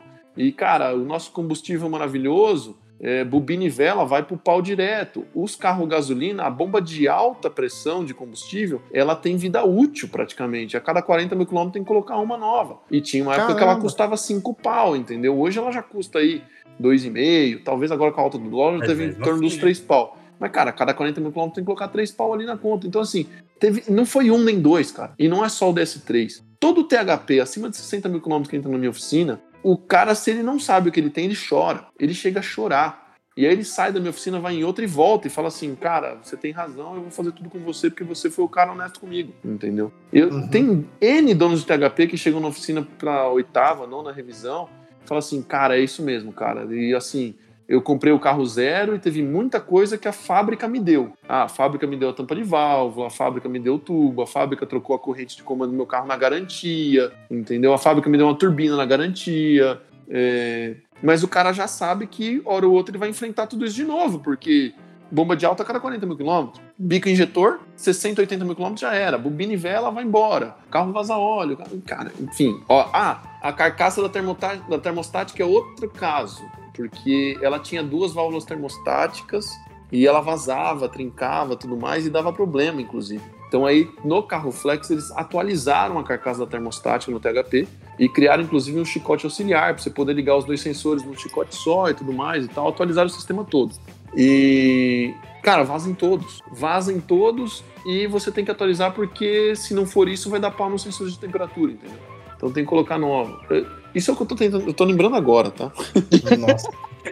Mas assim, eu, eu, eu- lembro assim, eu tenho, apesar de zoar, né, os PSA e tudo mais, eu, eu gosto bastante. Principalmente dos, vamos dizer assim, puro sangue da década de 80 e 90. Sim. Mas é, eles sempre foram famosos também por criar é, tecnologias. é, e se- Mas acho que nesse soluções. caso não, viu? Nesse caso o Então, problema foi os mas- engenheiros da BMW que entraram no meio do caminho. Então, Imagina. É- cara, eu já trabalhei com alemão, tá ligado? Imagina você juntar os criativos com os quadrados. Bota os dois numa mesa só e fala assim, vamos fazer um motor junto. Tanto é que a BMW não quis usar o motor que desenvolveu para PSA. então, acho que aí foi o que deu tudo errado. Mas enfim, eu postei isso lá do DS3 na época, cara. Nossa, deu um rage do caramba. E depois disso eu passei a tomar um pouco de cuidado. o pessoal não entendeu muito bem que eu tava ali falando assim, falando, pessoal, eu sou dono de oficina, eu atendo meus clientes e eu sei que tem muita gente que chega aqui e chora, entendeu? O cara fala, o cara chega com o carro aqui, eu passo o aparelho, eu abro o capô e falo, velho, é, eu, eu, eu não gosto, eu, Luciano, eu não gosto de pegar carro quebrado. Eu gosto de revisar carro. É muito mais prazeroso. A pessoa vem revisar, eu atendo ela, ela não tá com o carro dela quebrado, ela entra na minha oficina com outro clima. Ela entra de sorriso aberto, ela, pô, vamos tomar um café. E aí, o Palmeiras ganhou o Mundial, não ganhou? Vamos falar de outras coisas, tá ligado? Quando a pessoa chega na minha oficina de guincho, cara, meu, é muito dolorido, entendeu? É dolorido pro dono do carro, eu sei disso. E assim, dono de oficina que fala assim: ah, o bolso do cliente não é meu, o carro do cliente não é meu, cara, eu não, eu não sei se é assim. Entendeu? Eu não sei se é assim. É, é óbvio que a oficina tá de portão aberto para eu prestar serviço, ganhar dinheiro, colocar pão na mesa da minha família, né? E eu, mas eu falei, eu falei para vocês no início: o propósito da minha vida é servir as pessoas através da mecânica, entendeu? Uhum. Uhum. Só que, cara, a pessoa entra e eu falo para ela assim, eu falo, irmão, é cabeçote. Cabeçote THP para fazer razoável é mais de 10. Eita entendeu? porra. É dói, porque, ó, vai somando isso aí.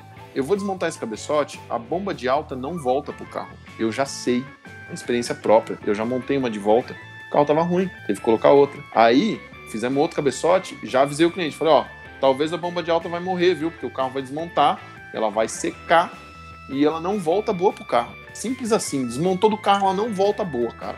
É, cabeçote normalmente, cara, pelo menos uns dois, três dias de retífica, quatro, cinco dias desmontado, ela não volta boa. Então, assim, eu avisei o segundo cara, falei, ó, nós vamos desmontar e tal, não sei o que, bomba de alta pode ser que dê pau, tá? Pô, sério? Sério. Dito e feito. Então hoje eu já sei. O carro chega na oficina e fala assim, ó, eu vou desmontar teu cabeçote, tá? Tua bomba de alta vai pro pau, beleza? Tamo de acordo? Já sabe disso? Já, já sei. Beleza. É, Mesma coisa os bicos de baixa pressão e a flauta dos GTI, tá? Os GTI MK7. Tá começando a dar pau agora, ó. Tô dando aqui um, um spoiler e uma dica de mecânica pra todo mundo, tá? Chegou GTI na tua oficina, cara, não desmonta a flauta de baixa, porque vai dar pau. Caralho. Eu Então- já sei então que eu não devo comprar nada que tenha um THP. Não, cara, eu teria. Eu Eu não. teria, eu- 10 pau pra fazer um cabeçote. Mas você vai deixar o cabeçote do teu carro ficar ruim? Não, mas se eu for um premiado. Mas que premiado. É só fazer pré-compra, caramba. Traz na minha oficina, eu avalio tudo antes e te falo a real condição do carro. Agora você vai me dar desconto? Se você me der desconto, aí sim. cara, Vamos gerar o cupom TurboCast para o vento. é, cara. É. Então, assim, aí isso dói, sabe? O cara chegar de, de, de guincho na oficina e falar assim, falar, bicho, sentou, velho. Me desculpa, mas sentou. Porque eu quero prestar Ai, o melhor que merda. serviço do mundo pra você. Só que isso vai te custar uma grana preta, velho. Doído, né, mano? E, e- e vai custar uma grana preta assim, ó, é diferente. É, eu tenho um cliente que eu já fiz, eu já fiz motor de 435 aqui, por exemplo, que o cara gastou uma nota. Só que o cara tem uma BMW 435 e ele entrou na oficina e falou assim: "Lu, eu sei, faz e faz o melhor que você puder. Manda ver, velho. O cheque tá assinado em branco." Então é diferente, entendeu? O, o- o- quando entra um THP, cara, pode ser que seja um 3008 de uma senhora de 60 anos que pagou 30 mil reais e não sabe que tá prestes a gastar 10, entendeu? Uhum. E ela fala assim: Poxa, mas um terço do meu carro só no cabeça, só, na, só no motor? Eu falo: Não, senhora, só a parte de cima. Se eu abrir a parte de baixo estiver ruim, chora. chora de novo. Foda, né, mano? Então isso acontece bastante, entendeu? Acontece bastante. Mas eu, eu- mas eu teria, cara. Eu teria um THP. Eu ainda teria um DS3. É que tem muito carro que eu teria, né? O problema de gostar de carro é isso. né? É o problema de todo mundo aqui do TurboCast. Tenho- O meu ritual todos os dias é abrir o Barato 5 Modal, o Turbo Class e o LX. Deus me livre. Ah, O mais legal foi que assim, ó, o pessoal que acompanha o Barato Se Incomodar, surgiu algumas outras páginas aí com o mesmo perfil, né? Sim. O pessoal começou a me marcar nas, nas outras páginas, tá ligado? E aí, Alvento, o que, que você me diz? Foi bem O legal. povo sabe que você é lasanheiro. Bom, então vamos encerrar mais um TurboCast chegando ao final. Muitíssimo obrigado, Luciano, pela participação aqui. Deixa aí suas redes sociais, seus contatos, seus descontos, suas promoções e tudo que você quiser. Então é isso aí, pessoal. Alvento se escreve A-L-L-V-E-N-T-O. Você colocar Alvento no Instagram, no Facebook, no YouTube, você acha a gente lá, tá? Nós estamos preparados e prontos aqui em Curitiba para fazer manutenção, revisão, remap, mola esportiva, estágio 1, 2 e 3 e tudo aquilo que vocês gostam. Ó, Ah, e detalhamento também, tá? Também trabalho É isso aí. Então, muitíssimo obrigado mais uma vez pela participação, Luciano. Muito obrigado aos meus amigos de mesa hoje, Camilo e Udi, sem a encheção de saco do Rômulo. Muito obrigado você, falta, ouvinte, que nos acompanhou até aqui. O TurboCast vai ficando por aqui e até a próxima semana. Valeu, falou. Valeu. Valeu! Valeu! Travou, gente. Tá travando. É o teu? Foi você que travou ou foi a voz? Fui eu.